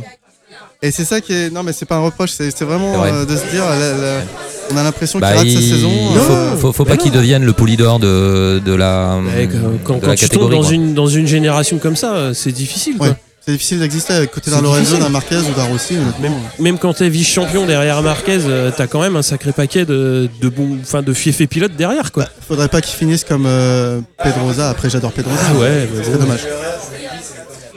Pour la petite histoire, là, Vi- Dovizioso, non, Dovizioso est à 12 victoires en catégorie Rennes. Il est à une victoire de Mamola et de Biaggi. Et en fait, devant lui, il y a donc Mamola, Biaggi et Pedrosa. C'est les deux, c'est les trois seuls qui n'ont pas gagné de titre en MotoGP. Ouais. Donc, s'il égale Biaggi, Mamola, du coup, bah, ce seront les quatre pilotes à ne pas avoir gagné de titre en MotoGP et à avoir autant de Et puis on peut aussi lui reconnaître qu'il a été sur Ducati depuis quand même 5-6 ans maintenant. Ouais. Franchement, il a vécu des, les- enfin, il a accompagné Ducati dans la progression de la, de la machine. Il a pris au creux quoi. Franchement, il, il a dû bosser hein, parce que arriver à faire fonctionner cette machine euh, d'où elle venait, euh, enfin, c'est pas une mauvaise machine, mais quand même. Et quand même, il s'est tapé Yannone Euh, et Lorenzo en coéquipier quoi. Honnêtement, moi je trouve que c'est- ça, c'est c'est vraiment un gars qui a l'air sympa, donc franchement, euh, ça un serait quand même. avec Yannone? Ouais, chez Ducati, il faisait de la merde. hein. Ouais, il a gagné, bah, il a gagné la Ouais. pre- C'est première vrai qu'il a, il a ramené la victoire. À mes côtés, esprit d'équipe. Ah bah euh, c'était compliqué. mais côté compliqué. esprit Voilà, de voilà. compétition tout court, il est assez omnibilé par ce qui se passe en dehors du MotoGP. euh, on va dire que ce MotoGP, ça le fait vivre, et puis après, il s'intéresse à la mode, euh, aux belles voitures, au genre de choses. quoi. Bon, en tout cas, sur, sur euh, Dovizioso, en tout cas pour continuer chez les Italiens, les gars sympas. Moi, Petrucci, je trouve que ça a l'air d'être un gars quand même Ouais. franchement euh, marrant, sympa, euh, qui a du qui a, qui a du un peu du cha- charisme. En tout cas, on le remarque. et quand je dis c'est, disais c'est son année ou jamais. Alors je suis pas sûr parce que je suis pas sûr que Ducati le lâche tout de suite, mais en même temps il y a Bagnaia derrière. Et cette année il performe pas. Euh, il a progressé, hein, ça fait longtemps que Ducati, je crois même euh, effectivement il a été chez Pramac plusieurs années, il a été bien soutenu. Euh, là il arrive, il est en catégorie N, on voit qu'il performe aux essais. Maintenant en course ça sera peut-être autre chose, mais il a sa place. Ah oui, oui, oui. Mais la, la- la pige qu'il a faite à Phillip Island où il fait 4 et avec la manière, euh, c'était intéressant. Enfin, ça montre que il, a- il ne perd pas ses moyens quand il a la pression, parce que c'était quand même une pression de, chez de les prendre la usines, ouais. Alors, il fait beaucoup d'efforts, il maigrit. Si j'ai bien compris, ouais, je suis pas un fait, euh, spécialiste de combien de kilos et je saurais pas vous dire, mais Ouais, mais l'année où il a Euh, perdu euh, X kilos, il y a, il y a eu l'ajout euh, des airbags dans les combis qui a fait regagner X kilos. hein, c'est ça, il était un peu deg. Enfin, j'en sais rien, c'est les commentateurs qui disaient ça, mais. euh, effect- Pas beaucoup. hein. Ouais, mais euh, clairement. euh, oui, mais après, euh, comme il en est à ça, justement, dire Ah, j'ai perdu 5 kilos. Oh, bah tiens, bah, un airbag de il- 4 kilos. Tant pis. Il y a une ossature lourde, euh, mais pour le coup, c'est pas, c'est pas une excuse. Ça me rappelle quelque On chose. ça. cette. Non, mais ça a pu l'avantager sur des courses euh, humides, quand même, globalement, peut-être un peu plus de stabilité. Bah, Silverstone, Ah, clairement. peut-être Ouais, pas. mais ça court pas. Ça compte pas. Ouais, ouais, c'est con. hein. Euh, et puis, euh, je dis, il vient quand même, ce qui, ce qui serait bien, euh, c'est qu'il performe bien, parce qu'il vient, il, il a un parcours qui est quand même. Il n'y a pas beaucoup qui sont venus hein. hors Moto 2, Ouais, enfin, ouais. hors Moto 3, hors Moto 2, il vient Ouais. du Stock 1000 direct. Stock 1000, ouais. Bon, il a même pas été champion Mm. Stock 1000 ou vice-champion, si j'avais noté. Franchement, euh, un ancien, un ancien euh, policier. Ouais. C'était un fan Ouais, de si, si, Capi c'est Rossi, ça, ouais. j'avais lu ça, je trouvais ça, ça phénoménal. Il avait Mm. un ancien policier qui a arrêté, euh, je crois qu'il a démissionné, sauf erreur, il est plus policier. C'est pas le cas de Pyro aussi non Euh, Euh, Pyro, il est je pas policier dans aussi, le Mais euh, Bon, il a démissionné, hein, Petrucci, Ouais. c'est sûr, hein, parce que en fait, euh, ouais, il touchait un salaire. Si j'ai lu, il touchait un petit salaire. Il s'est dit non, mais vu ce que je touche maintenant, peut-être pas la peine que Pas je touche peine. ce salaire-là, euh, comme euh, voilà, comme comme encore policier. Et euh, donc c'est pour ça que je, moi, je l'ai mis classé en gars sympa que j'aimerais, j'aimerais vraiment voir performer. Hmm. Maintenant, le voir champion du monde, compliqué, compliqué. Petrucci? Petrucci. Ah ouais, carrément. ouais. Euh, non, Ah ouais. ah, il a la meilleure moto du plateau, Euh, tout le monde le dit. Qu'est-ce qui va se passer avec les jeunes qui Ouais, poussent derrière ça va si, être dur, hein. si les Oui. rookies comme Banaya euh, se, se mettent à performer aussi? Voilà. Donc je, je, je sais pas, la stratégie de Ducati, ça a été de le faire monter. Est-ce que c'est une reconnaissance? Puis de toute façon, ils n'avaient pas d'autres. Ils n'avaient pas Ils avaient choix. besoin d'un lieutenant de toute façon. Euh, ils s'entendent bien avec euh, Dovizioso, ils comptent sur lui pour, à mon avis, qu'il y ait des échanges de- Ouais. voilà, entre eux pour, euh, pour performer et pour, euh, pour faire progresser et, et se donner des trucs. Donc je pense que c'est quand même, c'est quand même bien pour lui. Et voilà, qui, qui- performe maintenant. Vous l'avez dit tout à l'heure, de toute façon, euh, Ducati, on avait un peu marre de Gardego dans le paddock. Donc, Ouais. Yannone, c'était bon, Lorenzo, c'est bon. On veut un mec euh, qui bosse pour le team et pour euh, le pilote numéro 1. Mm. je pense qu'ils l'ont trouvé. Par contre, c'est un peu une année à la con pour lui, pour Petrucci. Parce qu'en fait, s'il performe pas, il risque l'année prochaine Ouais. de se retrouver sans team. Et parce que Miller va être performant, Bagnaia va être performant. Moi, j'ai entendu des rumeurs. Alors, c'est que des rumeurs, mais c'est que Bautista, il a marqué les esprits quand il était sur la, la moto officielle l'année dernière. Là, en, en, en Superbike, il part bien. Potentiellement, euh, s'il faut faire revenir quelqu'un, euh, ce serait lui, tu vois. Non, mais je veux dire, Petrucci, Ouais. dans une année à la con, euh, Petrucci a tout à perdre. ouais. faut qu'il fasse un top 5, je pense, euh, à la fin de saison. Faut qu'il fasse, euh, faut, faut qu'il fasse, faut qu'il joue pleinement son rôle Ouais. de lieutenant à prendre des points. Bien sûr. Et s'il le joue, euh, de toute façon, on lui demande que ça. Oui, il a signé un contrat d'un an. hein, c'est- C'est ça. Euh, ouais. Qu'est-ce qu'on dit de Ducati, Chloé? On va voir. Qu'il n'y a pas une pas. passion comme les mâles alpha, euh, comme ça, qui, et moi-même, euh, qui sont euh, il y a un peu de. euh, Qui c'est qui a une Non, Ducati un à cette en fait, parce que. euh, en- anciennement. Il y en a trois. Je, dis, il y en a trois. Non, non, mais en plus, euh, il faut arrêter aussi les conneries. Enfin, tout le monde sait que c'est pas du tout des Ducati, c'est des, c'est des protos, c'est des quatre pattes. euh, mais, mais ça fait plaisir que cette marque-là, en fait, qui a une histoire, une image, pas que, pas, pas que inventée, parce que des fois, tu as des, des marques qui font du storytelling. Ducati, il y a, il y a les 70s, il y a tout le superbike. euh, et c'est des motos, on va dire, de caractère, ça c'est l'aspect marketing, mais c'est des motos très atypiques à conduire. Enfin, quand t'aimes- parmi les bicylindres, ça fait partie des, des violentes. Mais euh, je dirais même plus, bon, il y a Aprilia, mais on sait qu'Aprilia c'est une situation particulière. Mm. C'est le seul constructeur européen. Ouais. L'Europe, c'est quand même euh, le Continental Circus. Ouais. euh, c'est quand même euh, l'invention de la moto. Et le, Oui, voilà, pour le reste, c'est des Japonais, clairement. ils font bien le boulot. Les Japonais, ils ont révolutionné Ah, dans les mais- 70-80 euh, la moto. Clairement, oui, Mais parce que Le fait qu'il y ait encore une marque comme ça, Ouais. euh, alors qu'il n'y a pas du BMW, il n'y a pas de Triumph, euh, il y, a- il y a plein de marques euh, françaises qui ont disparu, etc. Non, clairement, clairement euh, effectivement, euh, en fait, euh, tout le monde, euh, même moi avant de m'y intéresser, avait l'impression que la moto c'était le Japon et euh, il y avait d'autres marques. Mais, mais en fait, le Japon s'y est mis vachement sur le tard. Si tu prends des marques comme Yamaha, Honda, je dis peut-être une grosse ânerie, mais c'est c'est post-deuxième guerre mondiale en fait. Donc c'est reconstruction du pays. Et par contre, c'est vrai que les Japonais, quand ils se mettent à faire un truc, euh, mécanique comprise, euh, bah, ils y arrivent bien, on va dire, pour être poli. Mais euh, non, non, c'est. Ouais, Ducati, il y, a il y a un affect pour la marque qui, est, qui est indéniable. Et, et aussi, il faut le reconnaître que comme ils sont en superbike, il y a cette espèce de- d'infiltration de, la marque via le superbike avec des vraies Mhm. motos. Même si Superbike, Ouais. on sait très bien qu'elles sont super tapées, les bécanes. C'est pas du super stock, mais euh, euh, il y, a, y a une hum, paternité en fait, euh, ou une, euh, un espèce de cousin. euh, c'est un cousin un peu transgénique, quoi, le Superbike. Et euh, y a quand, on aime, quand on aime ces machines-là, en fait, ben, on prend la- les, années euh, 999, euh, bah, plus tard en 1098, euh, c'est des bécanes que tu peux croiser sur, euh, sur la route. Euh. Par contre, ouais, c'est vrai que les, les MotoGP, c'est des motos, c'est comme les Formule Ouais, 1. oui, ça rien à voir. Sauf que physiquement, ça ressemble plus à une Ah, moto, oui. une MotoGP qu'une Formule 1, euh, Twingo. Quoi. C'est-à-dire qu'il y a bon, moins de euh, différence entre une moto euh, 1000 que tu achètes dans le commerce et, Ouais. et un proto MotoGP que effectivement t'as Twingo, t'as Smart et, et une Formule 1, c'est sûr. Oui, oui, euh, même en ayant l'œil d'ailleurs, hein, euh, il faut quand même euh, se connaître pour savoir que c'est pas des motos que tu peux croiser, les motos GP. Je crois qu'il y a un mec qui s'est acheté une, une Ducat à 60 000 balles, là, un routier, je sais pas si tu avais suivi l'affaire, non Qui s'est offert une réplica euh, MotoGP. Euh, euh, bon, mais je pense qu'il l'a fait même pas quand rouler. tu regardes que quand les teams se retirent, notamment euh, il y avait le le team Tenket qui s'est arrêté cette Ouais. année en Superbike, Mm. euh, ils revendaient leur, leur Honda. Ouais, ils revendent le matos. Euh, bon, faut avoir les moyens, mais je veux dire, euh, pour, euh, pour 100, 100 000 euros, euh, t'as un- tu te payes une superbike. payes une Superbike, c'est pas donné. euh, tu sais de- pas la régler, mais t'as une Non, mais tu superbike. peux rouler euh, ouais. plus ou moins sur route avec, euh, tu peux rouler en tout cas sur circuit et, et te prendre pour aussi. En voiture, on, on voit pas ça. quoi. Euh, de qui tu voulais nous parler d'ailleurs euh Ouais, donc euh, moi vite fait, donc Marquez on en a parlé vite fait et il sera Ouais. toujours là cette saison, mais surtout euh, Rossi pour moi, est-ce que ça va être l'année de trop Je lance le, le pavé dans la mare Euh, et je Non, précise mais- mon sujet. Ouais, Donc l'année de trop dans le sens euh, pas qu'il ne mérite pas sa place en Mhm. MotoGP, mais l'année de trop en disant euh, peut-être qu'il va sortir du top 10 cette année. Du, du combien? Du top 10. Oh, T'es ouf toi.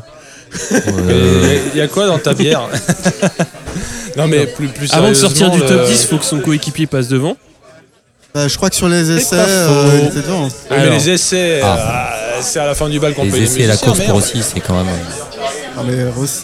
Déjà, c'est un gars Le- du le- dimanche. je crois. effectivement, le premier cran, ça va être d'être surpassé par son coéquipier. Et je te rejoins. Ça sera peut-être cette année. C'est ce qu'on avait dit déjà il y a deux ans. On s'est Ouais. dit, putain, Vignales, il est fort. Il va, Rossi va peut-être devenir euh, un petit peu numéro 2. Et on a vu sur les deux saisons, il prend la mesure. Mais euh, cette année, on va voir. Oui. Ouais. Mais moi, je quitte à radoter par rapport à un précédent podcast. euh, dans une interview, Rossi disait qu'il préférait faire l'année de trop que l'année de pas assez, au sens où il citait des sportifs qui avaient fait des comebacks parce qu'ils avaient la- le seum, comme disaient les jeunes. Euh, parce que, euh, genre, bon, Jordan, Ouais. on, on en parle, hein. Euh, genre, euh, je m'en vais pour plein de raisons. euh, bah, lui, il préfère euh, ne pas avoir de regrets euh, et il est conscient qu'il il est en train de s'étioler. Mais de toute façon, il ne faut pas être grand clair pour le voir. Mais euh, peut-être qu'il va faire un coup de jarnac sur une course euh, à la, à- je te dis, à la goupille argentée. Ouais. Euh, mais je pense que même s'il ne se l'avoue pas officiellement, il, il sait bien qu'il n'est pas, euh, qu'il n'a pas le même bagage physique que les Non, mais autres. sur une euh. saison, si la YAM n'est pas à la ramasse, euh, pourquoi est-ce qu'il n'arriverait pas Oui, d'ailleurs, euh, l'année dernière, il a très bien fait l'épicier. hein. Euh, il n'est pas tombé. Enfin, il, il est peu Non. tombé. Parce que c'est La fin de saison, ça. elle est gâchée par des chutes. Et il peut faire un, Ouais. bon- un meilleur résultat euh, si la fin de saison se passe mieux. Il y a deux et trois ans, il a fait deux, euh, sauf erreur. euh, donc euh, c'est pas. Mais bon, là je le défends. euh, c'est plus pour le Ouais. sport, enfin pour, pour la discipline, mais je suis pas aveugle, aveuglé par. Et par ailleurs, je suis aussi conscient que j'adule ce gars-là aussi beaucoup pour son palmarès. Parce que finalement, en termes de spectacle et de baston, il n'y en a pas eu des masses initiées par Rossi euh, depuis, depuis euh, quelques années. Bah attends, euh, il n'a pas gagné de course, enfin sauf Marquez attends. quand il tamponne Marquez en passant par le bac à sable euh, à, à Seine. Mais attends, euh, Sepang, euh, attends, il y en a une. Ah, c'est pas qui tombe. Non mais non mais Non, pas mais je te non, parle quand il c'est gagne, de gagner avec non, le panache. Ah, c'est euh, Ah, je te parle de gagner en faisant le show. Ouais. C'est comme quand il tamponne Giberno il y a, il y a des lustres. possible, euh. Les motos, elles sont trop euh, proches. pour, euh, euh, et, et voilà, en fait. Et, ou alors, bah, t'as euh, le bac à sable Laguna Seca ou le bac à sable à Seine. Souviens-toi quand Marquez lui a, fait, a voulu faire ce qu'il avait fait à Lorenzo. et ben, Rossi, il fait Ah, tu me tamponnes, moi je prends le bac à sable, je t'emmerde. Et il n'a pas été pénalisé Non. à l'époque. Euh, bon, après, ça fait encore débat Oui. peut-être, mais. euh, Ça avait fait débat à l'époque, hein, oui. Mais en même temps, enfin, je sais pas si tu te souviens de la scène, euh, la scène, la scène, Mm. hein, vous l'avez. Euh, euh, Marquez fait un inter euh, optimiste, comme moi je fais dans les jeux vidéo quand j'ai plus du tout la place, je me ralentis sur les autres à Gran Turismo, tu vois, bam, dans ta gueule. Euh, bah, oui, bah, il a fait ça, sauf que Rossi il a fait ah bah d'accord, bah, je tire tout droit et je gagne. Oui, mais bon. Donc, euh, euh, mais voilà, c'est ce genre de course. je pense ça, que- ça va être un coup de poker. Je pense qu'il peut gagner des courses poker, euh, Rossi cette année. Je vais arbitrer. Ok, peut-être pas top 10, mais est-ce que vous voyez Rossi dans le top 6 cette année? Au championnat? Ah, largement, largement, largement parce qu'il est malin. Devant un Devis. Non. enfin, Non, non, attends, c'est- top alors, 6. Je fais, mon top- je fais mon top 6. Ah, des tu le fais. Marquez, Lorenzo. Non. C'est possible. Dovi. Non. Vous voyez pas Non, Lorenzo, Lorenzo dans le top dans le top 6. Ouais, mais c'est juste- pour faire le. 6 Vinales. Ouais. Ouais, ouais. Moi, Eh je mets ben, Kyle Crutchlow. Non. Non. Non. Avec Il- la tombe qu'il a en début d'année, ça va être non, très mais- non, mais- compliqué. on quoi. verra. Non mais comme, imaginons qu'il soit pas blessé, Ouais, mais il, attends. il, il- il Il- performe beaucoup, oui. mais il Mais il démarre l'année, euh, il a pas de Et cheville. puis- quoi. Et, on va- et je mets Non mais même il se met des boîtes. Euh, Non, tu, as, tu- euh, tu peux pas le compter deux fois. Ah, tu, ah bah c'est pour ça que après Rossi va sortir du top 10 parce qu'il a y a deux 8 fois. fois Vinales. Tu nous mets pas Johan. Mais, euh, pardon. Excellente question. Johan. ouais. Johan. El Johan. Non. Lui, il vise les top 10 et je pense que hum, ça va être déjà dur de viser les top 10. C'est vrai qu'il faut suivre. Est-ce que, la, est-ce que KTM a les moyens de ses ambitions? En fait, c'est-à-dire que KTM, je pense qu'ils mettent du pognon sur la table. J'en sais rien, j'ai pas les détails des millions. 50, 50. Mais euh, C'est Chloé qui voulait en parler un petit peu de. ah, excuse, Vas-y. excuse. Ah non. Ah non, mais lançons-le. Ah, maintenant. vas-y, vas-y, vas-y. Euh, 50, je sais pas du tout. Pas. J'ai pas demandé à Johan. Il y a peut-être des spécialistes. Moi, j'ai- j'ai j'ai vu un chiffre qui était de 50 millions, Team Usine. hein. C'est la norme. Mais euh, en fait, euh, KTM, on sait que bah, sur l'off-road, euh, c'est des killers. euh, en, en petite catégorie, si j'ose dire, ils s'en sortent bien. Mais, euh, Mais en ils, fait, ont- ils c'est ont là. tout gagné, excuse-moi, partout où ils sont arrivés, ils ont fini Ah par oui, gagner. non, mais je, je- je suis tout à fait d'accord. Mais est-ce qu'en MotoGP, avoir de l'argent et beaucoup de volonté et beaucoup de compétences euh, va leur sourire Ils ont J'espère. Ils Évidemment, ont que mis du temps pour gagner dans certaines catégories, hein. KTM. Euh, en motocross, euh, on les connaît en motocross, mais si vous suivez, aux US, ils ont mis énormément d'années avant de- d'être d'être premiers. Ouais. Mais par contre, ils sont, euh, ils, ils- ils y vont et ils continuent à investir. Donc ça veut dire que, Ça, à mon fait, avis, ils mettent les euh, moyens. Et comme ils sont décidés, ouais, je pense qu'ils ils y arriveront. Maintenant, dire que ça sera cette année, hmm, Cette année me paraît ouais, compliqué. moi je, je, je Non, mais pense moi, pas. moi, mais moi, je, je- je parle d'un avenir euh, à, à 4-5 ans. Euh, euh, Est-ce que d'ailleurs ils sont encore en châssis tubulaire ou pas? Oui. Oui, Oui. c'est les seuls. Oui, Et ça les dessert pas trop c'est ce que euh, disait ça, Michel, ils parce sont que pas au poids. hein. Bah, si Ducati ça renoncé à son châssis tubulaire historique, euh, c'est peut-être pour. euh, Bah, Il y a- parce y a que, des en raisons. fait, euh, ce que KTM aime bien, c'est pouvoir changer de treillis quasiment tous les week-ends, mais ça, visiblement, c'est pas assez Non. performant pour la En tout cas, catégorie. euh, cette année- peut-être. cette année, si j'ai bien lu, ils ont. De toute façon, ils, ils ont deux pilotes. euh, Enfin, si on parle KTM, maintenant, ils ont deux pilotes qui, qui ont des pilotages quand même à l'extrême, des team usines. hein. Mm. A priori, euh, Paul Espargaro, euh, euh, en tout cas pour le voir piloter, il est quand même hyper agressif, freinage très fort. Enfin, il est dans la contrainte, donc il veut de la rigidité. Mm. Et Zarco est plus dans la souplesse. Donc, il- enfin, plus dans la.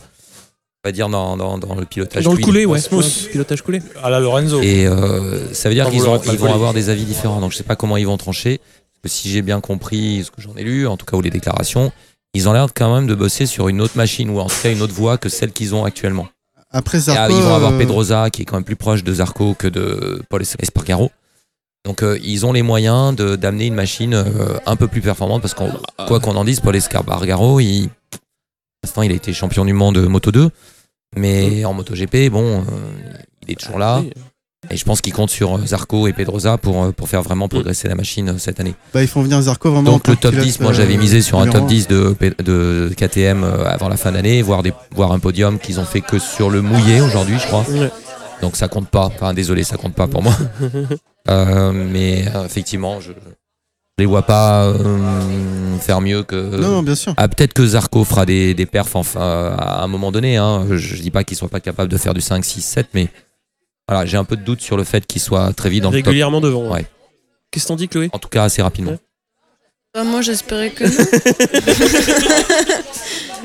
non, j'ai envie de beaucoup miser sur Johan cette année et c'est peut-être pas euh, le meilleur cheval de bataille, mais déjà, ça amènera un petit peu de challenge parce que moi, je suis plutôt Team Marquez et c'est lui qui m'a donné envie de regarder la MotoGP. Et, et comme j'ai dit sur un autre podcast, du coup, je sais pas si Oui, vas-y, Bah, vas-y. bien sûr que oui. hein. Donc allez écouter EPO Podcast, c'est mortel.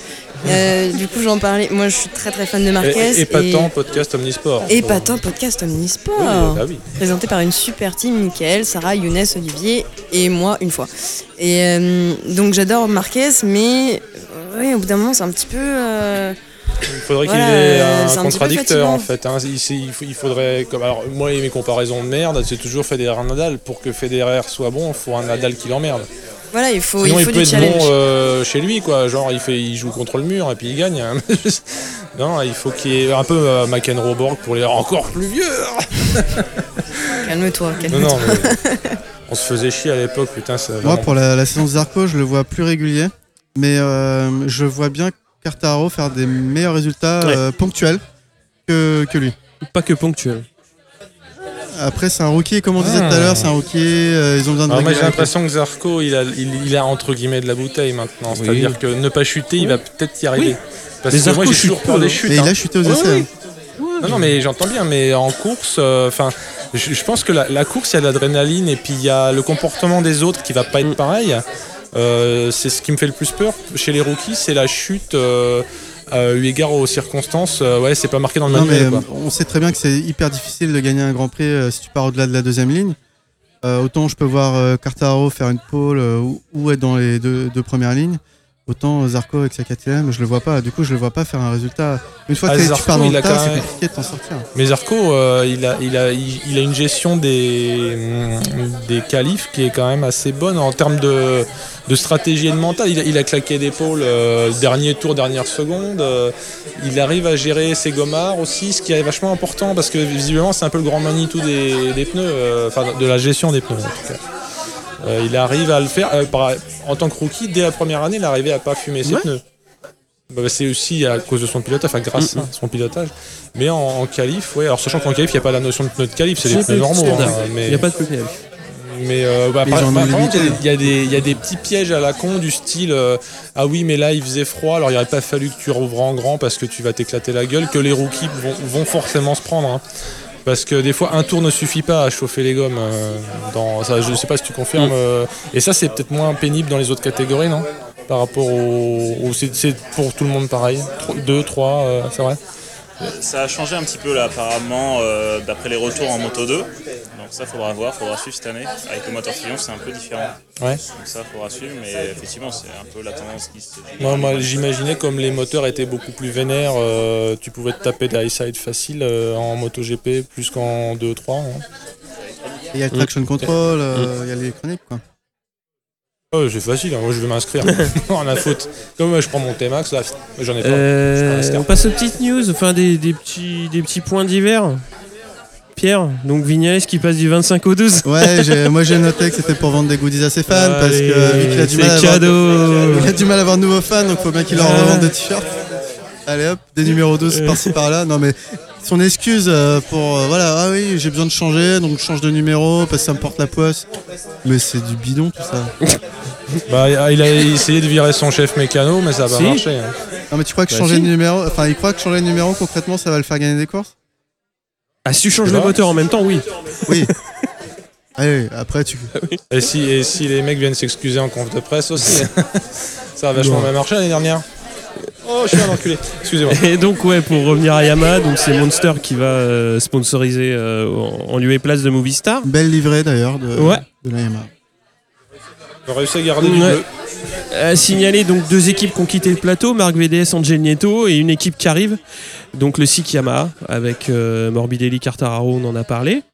Non, mais vous en avez parlé tout à l'heure, le Hein Q1 kilo, je sais pas s'il y a des choses hyper marquantes. Moi, il y a des, plein de petits détails d'évolution. euh.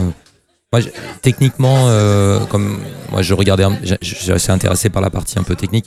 J'ai j'ai noté que je crois que c'est cette année qu'ils ont, euh, ils ont euh, homogénéisé, ils ont rendu unique le, le, le, le composant, Ouais, la centrale l'inertiel, la centrale ouais. inertielle. Donc, euh, bon, ils l'ont fait parce qu'il y avait des soupçons potentiellement. Est-ce que c'est vrai? Je sais pas, de triche. En tout cas, de triche. D'adaptation, puisque c'est Mhm. un composant qui est déporté par rapport au contrôleur. Par rapport à euh, l'ECU général qui lui est standard. ouais. Et apparemment, bah, c'est comme un composant électronique, il y a du, il y a du logiciel avec. Mhm. Et ils, pour, ils auraient pu implémenter des règles de calcul pour être un peu à plus précis. Donc l'inertiel, c'est c'est tout ce qui est C'est tout ce qui gyroscope, gère la position dans l'espace Donc du... en gros, ils ont fait tabras, il y aura plus de débat, ils en mettent un unique. De toute façon, ça va réguler Toujours, les, euh, ça régulera les. Ouais. Euh, J'ai noté ça. Après, il y a plein, plein de petites choses. euh, Démarrage dans la. Ouais, il faut qu'ils démarrent. Ils, dé- ils ont plus le droit de démarrer dans les stands. Enfin, plein de petits trucs, plein de petites choses. Je sais pas s'il y a des choses marquantes au niveau règlement. Ils méritent qu'on en- qu'on s'étende là-dessus. C'est hyper spécialisé. Moi, je comprends pas Pour trop les. que ça prenne feu chez J'ai essayé, de suivre, mais les, les règles, euh, franchement, il faut vraiment se plonger de sang et les voir en pratique. Ah oui. Les règles d'évolution, des... quand il y a des Bah, il y a drapeaux le- rouges, il y a il y a des évolutions quand il y a des drapeaux Ouais. rouges, mais ça a l'air assez compliqué. euh, franchement, il faut les lire, les regarder. euh, De toute façon, s'il y a un cas qui arrive en cours de saison, on, le réexpliquera. euh, Ouais. Mais là, oui, ça sert à rien de, de lire tout le règlement parce que. Et déjà, il est en anglais. J'ai fait plusieurs dizaines de pages. Ça fait un peu comme les conditions Apple, il y en a Ah plein, oui. plein, plein, et t'es. C'est pas grave, c'est pas grave. Donne-moi la. Ah ouais, de toute façon, c'est Marquez gagne. Et voilà. Ah, il accepte. Ah merde Ah, il accepte. Lorenzo Mais, euh, perd à cause de Marquez. Mais on, La course. Toujours. on est impatient aussi, c'est pas pour te mettre de la pression, de voir les photos. euh, je sais toujours pas comment t'arrives à. Ils gueulent pas les, les gens dans les stands quand tu prends les photos des étriers et tout le bordel. Les, les- les capteurs, par exemple, t'a- t'avais fait des photos justement de certains capteurs qu'on n'a pas l'habitude de voir parce que c'est trop petit et à la télé on les voit pas. Euh, non, parce qu'en fait, la plupart du temps, les mécanos me connaissent maintenant, parce qu'à force de tourner autour de leur box, euh, voilà. Mais euh, quand ils me font un, un signe genre euh, non, Ah oui, euh, il y a quand même- ça, Oui, oui, bien sûr, il y a ça. il y a aussi le fait que. disais, euh, Il y a aussi des techniques aussi, les, les mécanos quand je, quand je m'approche, ils tournent le guidon pour pas que je prenne le compteur en photo. Donc du coup avec le thé de fourche, ça cache, euh, ça cache le, ça cache le. oui, en fait, comme tu les respectes, euh, ils te laissent oui, oui, bien sûr, il n'y a pas de souci. Après, Non mais je me doute que tu les respectes, mais parfois, des fois tu peux t'approcher, le gars, je sais pas, il était en train de faire autre Ah mais chose. c'est- j'ai des photos, j'ai des photos qui sont euh, qui sont ça je le cache pas, j'ai des photos qui sont confidentielles et Mais tu par les as pas respect publiées. non, je les Ah publie oui, pas bah, parce ça- que parce que déjà d'un c'est trop technique pour le commun des, des mortels même ouais. si ça reste intéressant Oui, c'est intéressant. et puis ensuite c'est pas dans l'intérêt du championnat de faire ce genre de choses donc euh, voilà. Et je m'étais posé une question en voyant les photos que tu prenais, ça me faisait penser par esprit d'association. Euh, Est-ce qu'il y a beaucoup de pièces qui sont réutilisées euh, je, je prends un exemple tout con, un étrier euh, radial Brembo à je sais pas combien de mille. euh, Est-ce qu'il est utilisé sur plusieurs courses? Bien sûr. Ouais. Ouais, Oui, ouais. en fait, Ouais, ça coûte quand même super cher. ah, mais je crois que ça coûte 5000 euros l'étrier Oui, oui, c'est taillé dans la masse, tout le bordel. Ouais, c'est euh, même plus que ça, je pense que c'est même encore un peu plus cher. Donc du coup, oui, bien sûr, il y a des pièces qui sont à utiliser. Après, ça dépend des teams aussi. hein. Si tu prends des teams satellites, vont Ah faire oui, euh, que les autres. ouais, ils vont les chercher au conseil du coin. hein. C'est ce qu'a expliqué Cartararo euh, sur la Spec B en fait. Euh, La Spec B, euh, il a moins de moteur, donc euh, il lui baisse un petit peu le régime max de manière à ce que le moteur soit, soit plus endurant. quoi. Je, je, mais je, me- je posais les, les questions sur euh, les pièces, genre la fourche elle fait pas de course, ou plutôt si, tu vois, les chaînes. Alors les chaînes, j'imagine qu'ils les dégagent tout de suite parce qu'elles doivent s'allonger de deux fois leur longueur entre le début et la fin de la course. C'est euh. Rossi qui avait déraillé euh, en Autriche l'année dernière, hein, si je Oh, ne me trompe pas. Ouais. Ah ouais En course ouais. Oh, non, non. Ah non, parce que sais, ça, m'aurait marqué. Je pas déraillé, la chaîne qui avait Ouais. cassé, et donc du coup ça, s'était Oh enroulé. Ouais, putain. C'est évident ça. Ah ouais, mais ça me rappelle le Mugello. Alors, pour, pour finir sur, sur le règlement, si j'ai quand même noté, parce que si Thomas il est au courant, j'ai compris que les constructeurs japonais poussaient beaucoup pour faire évoluer, pour qu'ils puissent changer euh, leur moteur en cours de saison au moins une fois. Parce que tous ont rencontré des problèmes, Honda, Yamaha, Suzuki au moins une année. Et je crois que c'est ce qui pousse, pousse, pousse, pour- pousse, euh, côté Dorna. Ça je sais pas, ça je peux pas confirmer, mais c'est vrai que là pour juste rappeler le règlement, c'est que les moteurs sont scellés en début de saison pour tous sauf Aprilia et KTM aujourd'hui, puisqu'eux ils bénéficient de concessions donc ils ont le droit au développement de leur. euh, Ah, c'est comme anciennement les CRT. Exactement, ouais, c'est ça. Ils ont le droit au développement de leur moteur, autant qu'ils veulent, dans la limite du nombre de moteurs qu'ils ont disponibles. Donc c'est 7. Ils peuvent en avoir 7 différents. Ouais, c'est ça. Donc ils peuvent en avoir 7 différents. Après, euh, les autres constructeurs, effectivement, ils sont plombés. Là, euh, là les derniers jours, là, c'est aujourd'hui. Donc du coup, la semaine prochaine, ils vont plomber leur moteur et ils pourront plus les modifier pendant la Et saison. pour réagir euh, à ce que tu dis, euh, oui, Yamaha s'est plaint de- d'avoir un moteur pourri l'année dernière. Et du coup, maintenant, ils poussent pour changer la réglementation. Mais euh, entre autres, Ducati a mangé son pain noir pendant Exactement, plusieurs années. Et maintenant, trouvent. Suzuki, euh, voilà. il y a deux ans avec euh, les. C'est des marques qui trouvent un peu injuste de changer le règlement juste parce qu'il y a eu un mauvais choix. Non, mais voilà, Ouais, non, faut mais le je suis d'accord. Euh, Je suis d'accord. Bon, après. Quand Suzuki vient et dit Ah, on s'est bourré, euh, on voudrait changer, les mecs ils disent non, et quand ils viennent l'année d'après, euh, tant pis. Hein. Ça c'est tout à fait normal. hein. Après, euh, Sachant que les commissions, les commissions comme ça de, de règlement, elles sont faites euh, avec tous les constructeurs. Donc il y a un vote qui est fait, tout est Mm. décidé. Donc c'est pas. Ouais, comme ça, au moins, Jarvis aurait une raison de non, mais c'est là où se discutent euh, les, les compromis sur les ailerons, etc., etc. Donc il y a beaucoup de Ok, on fait une petite, euh, une petite avancée là-dessus, mais en contrepartie, tu pourras faire ça. Donc voilà, c'est c'est là qu'ils font un petit peu leur tambouille en, en préparation de saison. Après, euh, voilà. Est-ce qu'on a fait le tour, les amis? Non, Pierre, t'avais un petit truc à Un dire petit encore fun fact entre guillemets. Alors, monsieur statistique euh, Doc Morcelino euh, va- pourra me Attention. contredire, mais normalement, euh, je suis assez sûr de mon coup. Donc, si Lorenzo gagne plus de 7 victoires là, en 2019 ou euh, Marquez plus de 10 victoires, euh, ils peuvent rentrer dans le top 3 des pilotes qui ont le plus de victoires en MotoGP slash 500. En, entre guillemets, il y a Valentino Rossi qui a 89 victoires, Agostini 68 et Mick Doohan avec 54. Euh, du coup, Lorenzo aujourd'hui a 47 et Marquez 44. Euh, voilà, donc Ouais. potentiellement top 3 des, des pilotes qui ont le plus de victoires en catégorie Rennes, c'est pas rien, je pense. Ouais, ça peut, ça peut tomber, ouais. Devant Mick. Si tu veux, si tu veux des fun facts, j'en ai quelques-uns aussi, c'est intéressant puisque tu es un estampillé Ducati. Il y a donc euh, le Dovizioso qui va faire son 295e, 16e, 15e départ en- à Lausanne, j'ai un doute maintenant, euh, qui égalera donc euh, Pedrosa au nombre de départs en Grand Prix. euh, en troisième position. Et surtout, ce qui est assez remarquable pour Dovi, bah, du coup, c'est qu'il en aura fait euh, bah, un de moins Oui, consécutif, sans interruption. sans interruption. Et donc, du coup, c'est au Grand Prix d'Italie qu'il fêtera son 300 Oh là Et ça, c'est beau. Là, ça, ça va être la fiesta, là. J'espère qu'il n'y aura pas que du jaune. J'espère qu'il n'y aura pas que du jaune sur le circuit. Oui, il y aura que du jaune, c'est dommage. Je suis désolé, ça, on n'y peut rien. Ah, Peut-être que Rossi va arrêter sa carrière en Euh, plein tu milieu de saison. ouais. Ouais, c'est possible.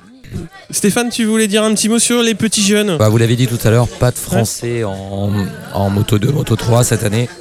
C'est un peu dommage parce que ça, ça donnait du piment Ah bah, voir quelques c'est- français. Euh, par contre, effectivement, les petits jeunes, moi j'en on en a noté trois qui, sont, euh, qui ont été sélectionnés en Red Bull Rockies Cup. Là. Donc euh, il y a quand même beaucoup de monde qui est en présélection, une centaine, je crois qu'ils sont 13 sélectionnés, une dizaine, et, et trois français, c'est ça Qui arrivent, euh, Lorenzo bon, ouais, c'est le fils euh, du, du coach de, de, de Johan, Johan, pardon. Hein. Euh, donc lui, effectivement, il, il était dans le, une coupe européenne juste avant. Euh, Clément Rouget, euh, il était, qui est arrivé, il était aussi dans une coupe européenne ou en Espagne. Et Gabin Planck, je ne connaissais pas, très jeune, hein, très- 13 ans je crois, enfin vraiment c'est hyper jeune. 13 ans Euh, qui a beaucoup bougé en Espagne, enfin je trouvais ça franchement. 13 ans, je faisais 13 des pâtés de sable. C'est quoi. Ah, il a fait pas mal de petites choses, du super ouais, motard. j'imagine, ouais, pour en être là, euh, il- ouais, c'est un jeune lyonnais, super motard, etc. Oh la et il se retrouve en Red Bull, donc. Alors, Et j'ai noté, Ouais. ouais, j'ai noté aussi que bah, la, la- la- euh, Boll et, et Claude Michy, enfin Claude Michy, l'organisateur de GP de France, Ouais. et, et Boll, le, le président de la fédération française, avaient mis des, bah, des sous. Enfin, en gros, ils mettent un peu de budget, je pense, Mhm. pour euh, une filière euh, d'entraînement, de coaching pour deux, autres- pour deux Français, euh, pour finalement les amener en équipe, une 2020. équipe de France Vitesse. Ouais, alors. Il y a donc dedans, il doit y avoir euh, Clément euh, Rouget, là, que j'ai cité, Mm. et un, un que je connaissais pas, Marceau Lapierre, Mm. qui était en, dans des filières France Pré-Moto 3, Mm. et qui vont pousser. Et leur objectif, c'est d'en faire au moins monter un, euh, j'imagine, Ah bah, en, ouais. en Moto 3 en, 2000, en 2020. Quoi. Mm. Donc on peut espérer. euh, voilà. Après, l'objectif, euh, il est couplé aussi avec Canal. C'est-à-dire, tu peux pas avoir euh, en diffusion. Ok, t'as deux pilotes en moto GP, mais t'as personne en moto 3, en moto 2, quoi. Donc, euh, l'objectif, à mon avis, il est clairement d'avoir euh, d'avoir des pilotes français dans les catégories intermédiaires. Et puis c'est bien s'ils sont poussés parce que je pense Oui. qu'ils ont du talent. Après, il faut effectivement avoir le- un peu de budget pour Oui. les faire monter. Des gens connus comme Michi Bol qui peuvent avoir des. Voilà, euh, appuyer les demandes, et- etc. Donc je pense que c'est bien. Enfin, en tout cas, c'est positif. Après, le projet derrière, il y a pas mal de beaux mondes, notamment Thierry Van Den Bosch, qui est un ancien euh, pilote champion en supermotard, supermoto, euh, qui va coacher cette équipe-là. Et Alain Bronek, qui est donc team manager du CIP en Moto Mhm. 3, en mondial, qui va coacher Mhm. aussi cette équipe-là d'équipe de France Vitesse, qui fait déjà rouler Clément Rouget en ETC, donc en European Talent Cup. Euh, et donc, oui, effectivement, ça fait du beau monde. Après, effectivement, en espérant que ce projet sera pérenne et que du coup, on puisse avoir des Français en Moto 2, Moto 3 Assez vite. les saisons euh, assez vite. Parce que là, il y a un trou générationnel, entre Ouais. guillemets, qu'on a déjà sondé depuis quelques années, mais que du coup, bah, là, maintenant, se concrétise. Donc, euh, Après, trou générationnel, j'en reviens toujours à l'âge de Cartararo. euh, il est en MotoGP à 19 ans, euh, on va pas lui reprocher d'être trop jeune, quoi. Oui, mais il y a 10 ans entre lui et. Il y a quasiment 10 ans entre lui et Zarco, quoi. Bah ouais, mais il est en GP et il a une moto pour bien Non, y mais c'est figurer. pas la faute de ouais, non, non, ce que je dis, c'est- qu'il y a bien clair, un ouais. trou quelque part. Ouais, euh. il y a un... ouais, de toute façon, c'est pas d'aujourd'hui qu'il y a un trou dans la raquette euh, dans la formation des pilotes français, mais ça, c'est un autre débat. Sinon, j'y serais déjà. moi. Moi Non, je serais à toi. On m'en récupéré depuis longtemps. Avec ton beau t-shirt. Ah, mais euh, Tout est dans le t-shirt. le tour du périph', euh, je le connais. hein. Hum, non, plus sérieusement, euh, bon, je sais qu'on pourrait conclure là, mais je voulais vous demander euh, pronostic euh, vainqueur chaque catégorie, euh, chacun. Vous avez euh, un pilote. Allez, euh, pour le Ah, jeu. putain. Comme ça, on la Vainqueur, sortira en fin de Je, saison. je on- croyais que c'était la semaine prochaine qu'on pronostiquait. Non, non c'est pour, euh, c'est pour juste la course du Qatar. Non, comme ça, on se verra chacun euh, comment on a pu se tromper. euh. Euh, le c'est qui en pôle Qui sera en pôle Alors, du Qatar euh, moto, moto 3. Putain, veux attends, commencer Moi, je dis Honshu euh, par dérision. Euh, moto 3, moi je sens bien euh, cette année. euh, Moi, je vois bien Fenati, tiens, histoire de vous faire chier. non, mais sérieux, je dis ça Je sérieusement. croyais que je trollais avec Honshu, mais là. euh, là, Non, non, tu m'as mais, battu. non, mais je, je troll pas. hein. Moi, il y en a un qui s'appelle Rossi, donc je vais partir là-dessus. D'ailleurs, il y avait un Français qui s'appelle Rossi, qui d'ailleurs est commentateur Oui. euh, Oui, canal. hein, il va commenter Enfin, le moto. C'est pas que 3. son seul boulot, mais il court plus, euh, Rossi, Si, en, en français. endurance. En endurance Oui, oui. euh, je parie bye sur. Denis Foggia. Moi, j'aurais dit. Fenati aussi parce qu'il a, une, je l'ai dit tout à l'heure, à mon avis, il a une, une- en tout cas une revanche à prendre. Il est quand même doué. S'il se ménage, Ah, les si, autres le ménage. qui vrai, nous quoi. écoute. C'est C'est les autres le ménage. Il s'est battu, euh, il s'est battu, faut pas oublier qu'il s'est battu pour le titre. Bien sûr. Euh, Ouais. il y a, pas si longtemps, hein. après, ans, après, il s'est battu euh, tout court. c'est vrai. Moto 2 Moto 2. euh. Alors moi c'est Brad Binder. Ouais, c'est facile, Thomas il l'a dit. Je l'avais dit avant. euh, Non, c'est Thomas qui l'a dit avant. Ouais, non, moi je mets ma pièce euh, sur l'Italie. Ouais. Euh, Moi, j'aurais, Marini, ouais. moi, j'aurais dit Marini. Ouais, je vous Marini, l'ai dit tout à l'heure, Marini. Ouais. David. Vierge, parce que c'est mon signe astrologique. Ravi viré Préfère. Non, moi je vais dire Vierge parce que je suis vierge. Ah, tu peux. Non, mais il n'y a pas Martine, il est blessé, c'est ça? Euh, non, il y aurait Martin, il est là. Si, si, il est là. Ouais, non, moi, je, moi, je mise sur Martine euh, parce que il est c'est rookie, le- donc ça va être un peu dur. Ouais, mais Ouais, il a affronté un sumo voilà. l'année dernière avec Panache et je pense que ça va lui servir. Un sumo. Ah oui, c'est vrai qu'ils oui. ont fait des conneries en. Avec son. Petrucci et son koala. Euh, oui, Martine et son sumo. euh, euh, Martine, moi- moi je mise sur Martine euh, Oh la vache. Pour juste pas dire Marini. En GP Non mais sinon j'avais l'impression de- d'avoir euh, copié. Putain, en GP alors là. Ok. Alors en fait est-ce qu'on fait plutôt euh, sauf Marquez? Ah, bah, tu que, peux en donner deux, qui alors. Donne-en deux. Qui est-ce Qui c'est qui n'aurait pas dit Marquez deux, ici Donne-en deux. là. Moi, j'allais pas dire Marquez. On parle de MotoGP Ah, ou de c'est vrai Moto2 En champion? Ah bah on va parle demander de- son, son champion Moi, si potentiel. c'est pas Lorenzo, ça n'a pas de sens. Oh. Allez, j'inverse un petit peu la vapeur. Je voir ce qu'il va on- donner. J'espère qu'il va on nous- entendre et que ça va lui mettre la pression. C'est pas seulement un grand pilote, c'est un champion. Oui, Donc, et c'est un héros euh, national. oui, mal- malgré la fermeture de son Très musée. humble, très humble. Ouais, ah, bah oui. bah, je vous arrête tout de suite, c'est Dovizioso. ah ouais. Ouais. Ah putain. Ah, je- je- Rossi Moi, je mise sur Dovizioso aussi, mais euh, ouais, je voudrais que, voilà, en espérant que Marquez tombe sans se faire mal, mais D'accord. Non, mais il a- il a Allez. testé les- l'épaule, ça va. Le fair play, ça va. Ah, il peut aussi se faire mal. hein. Non, non, je déconne. mais- Rins. Rins Ouais. Champion du monde MotoGP. Ouais. Ah, C'est pas, c'est mec. pas déconnant. hein. Tu serais, tu serais prêt Non, à mettre mais- 100 balles là-dessus Non. non, mais tu sais Personne quoi, en ne Paris sportif, je rien. joue 50 centimes. Donc 50 centimes sur Rins, ça peut payer la tournée et voilà. Ah, là, à à cause, avec la cote, euh, je pense que tu arrêtes de Non, travailler, mais là. Rins. Non, non, mais Rins, Rins, il a montré des super résultats. euh, La Suzuki promet, hein. ouais, ouais, Ouais, euh, la Suzuki. enfin, non, il, il a fait des choses. euh, surtout que sa Brel, c'est pas la meilleure du plateau, même si elle progresse. Euh, mais c'est pas une Ducat euh, ou même une Honda. euh, c'est Suzuki, ils sont. Si j'ose dire, s'il y avait deux catégories, ils sont plutôt en haut de la deuxième catégorie que dans, dans le- les top euh, Mais bon, au final, ça va être Marquez. hein. On a dit qu'on excluait Oui, Marquez de oui, pronostic. Non mais voilà, non mais voilà, moi, moi, je dis Rossi. Euh, Rossi, euh, parce que sur un concours de circonstances, c'est comme les mecs qui sont premiers bah dans un oui. concours de circonstances. Genre euh, Genre à la Jean-Claude Duss, euh, où les gars ils se trompent de date, tu vois, euh, ils sont pas là, euh, donc euh, il est seul à être à l'heure, euh, à Misano. Bah, voilà, euh, problème. Mais Rossi, euh, ce serait beau.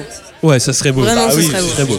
c'est du Ah oui. wishful thinking, euh, c'est tout. Quoi. Dire aussi, mais autant dire Abraham. Enfin, franchement, en termes de probabilité, c'est pareil. en termes de probabilité. Quand même pas. Mais pourtant. Ah, tu fais mal à non, mon mais petit Rossi cœur, est là. beaucoup plus talentueux qu'Abraham. Il a une meilleure moto, mais il est, pour moi. Oui, euh, oui, non, est mais trop- champion, euh, mais je le dis parce que euh, bah, c'est un petit. Ah, je peu me mon ferais rôle. peut-être insulter. euh, mes DM sont ouverts sur Twitter. Ouais, ouais. Pas les miens. Non, mais- Bon, sur ce, on va clôturer. Merci beaucoup, Chloé. Bah, merci d'être à vous. Merci. parler un petit peu euh, moto avec nous. Merci Stéphane.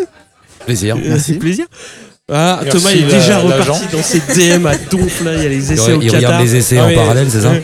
Et non, mais en, en faisant ça, il peut quand même nous reprendre de Ah, exactement. sur. Ah Donc, euh, J'ai pas vu hausser le C'est, sourcil euh, quand j'ai parlé de Dovizioso, Petrucci, ça va. Oui, il a fait un petit mouvement d'épaule quand j'ai dit. Lorenzo, donc Ouais. c'était pas. c'est la, la danse de Il a la rien dit, donc ça va. Bon, sur ce, euh, bah, on va vous donner rendez-vous pour le Grand Prix du Qatar le week-end prochain. Oh oui. Ah ouais, aïe, aïe. Yes. Ça va être beau. Oui. Bon, nous on va manger un petit peu, continuer à boire des bières et on vous dit à tous à bientôt. À bientôt. Ouais, Salut à tous, Salut. ciao. Ciao.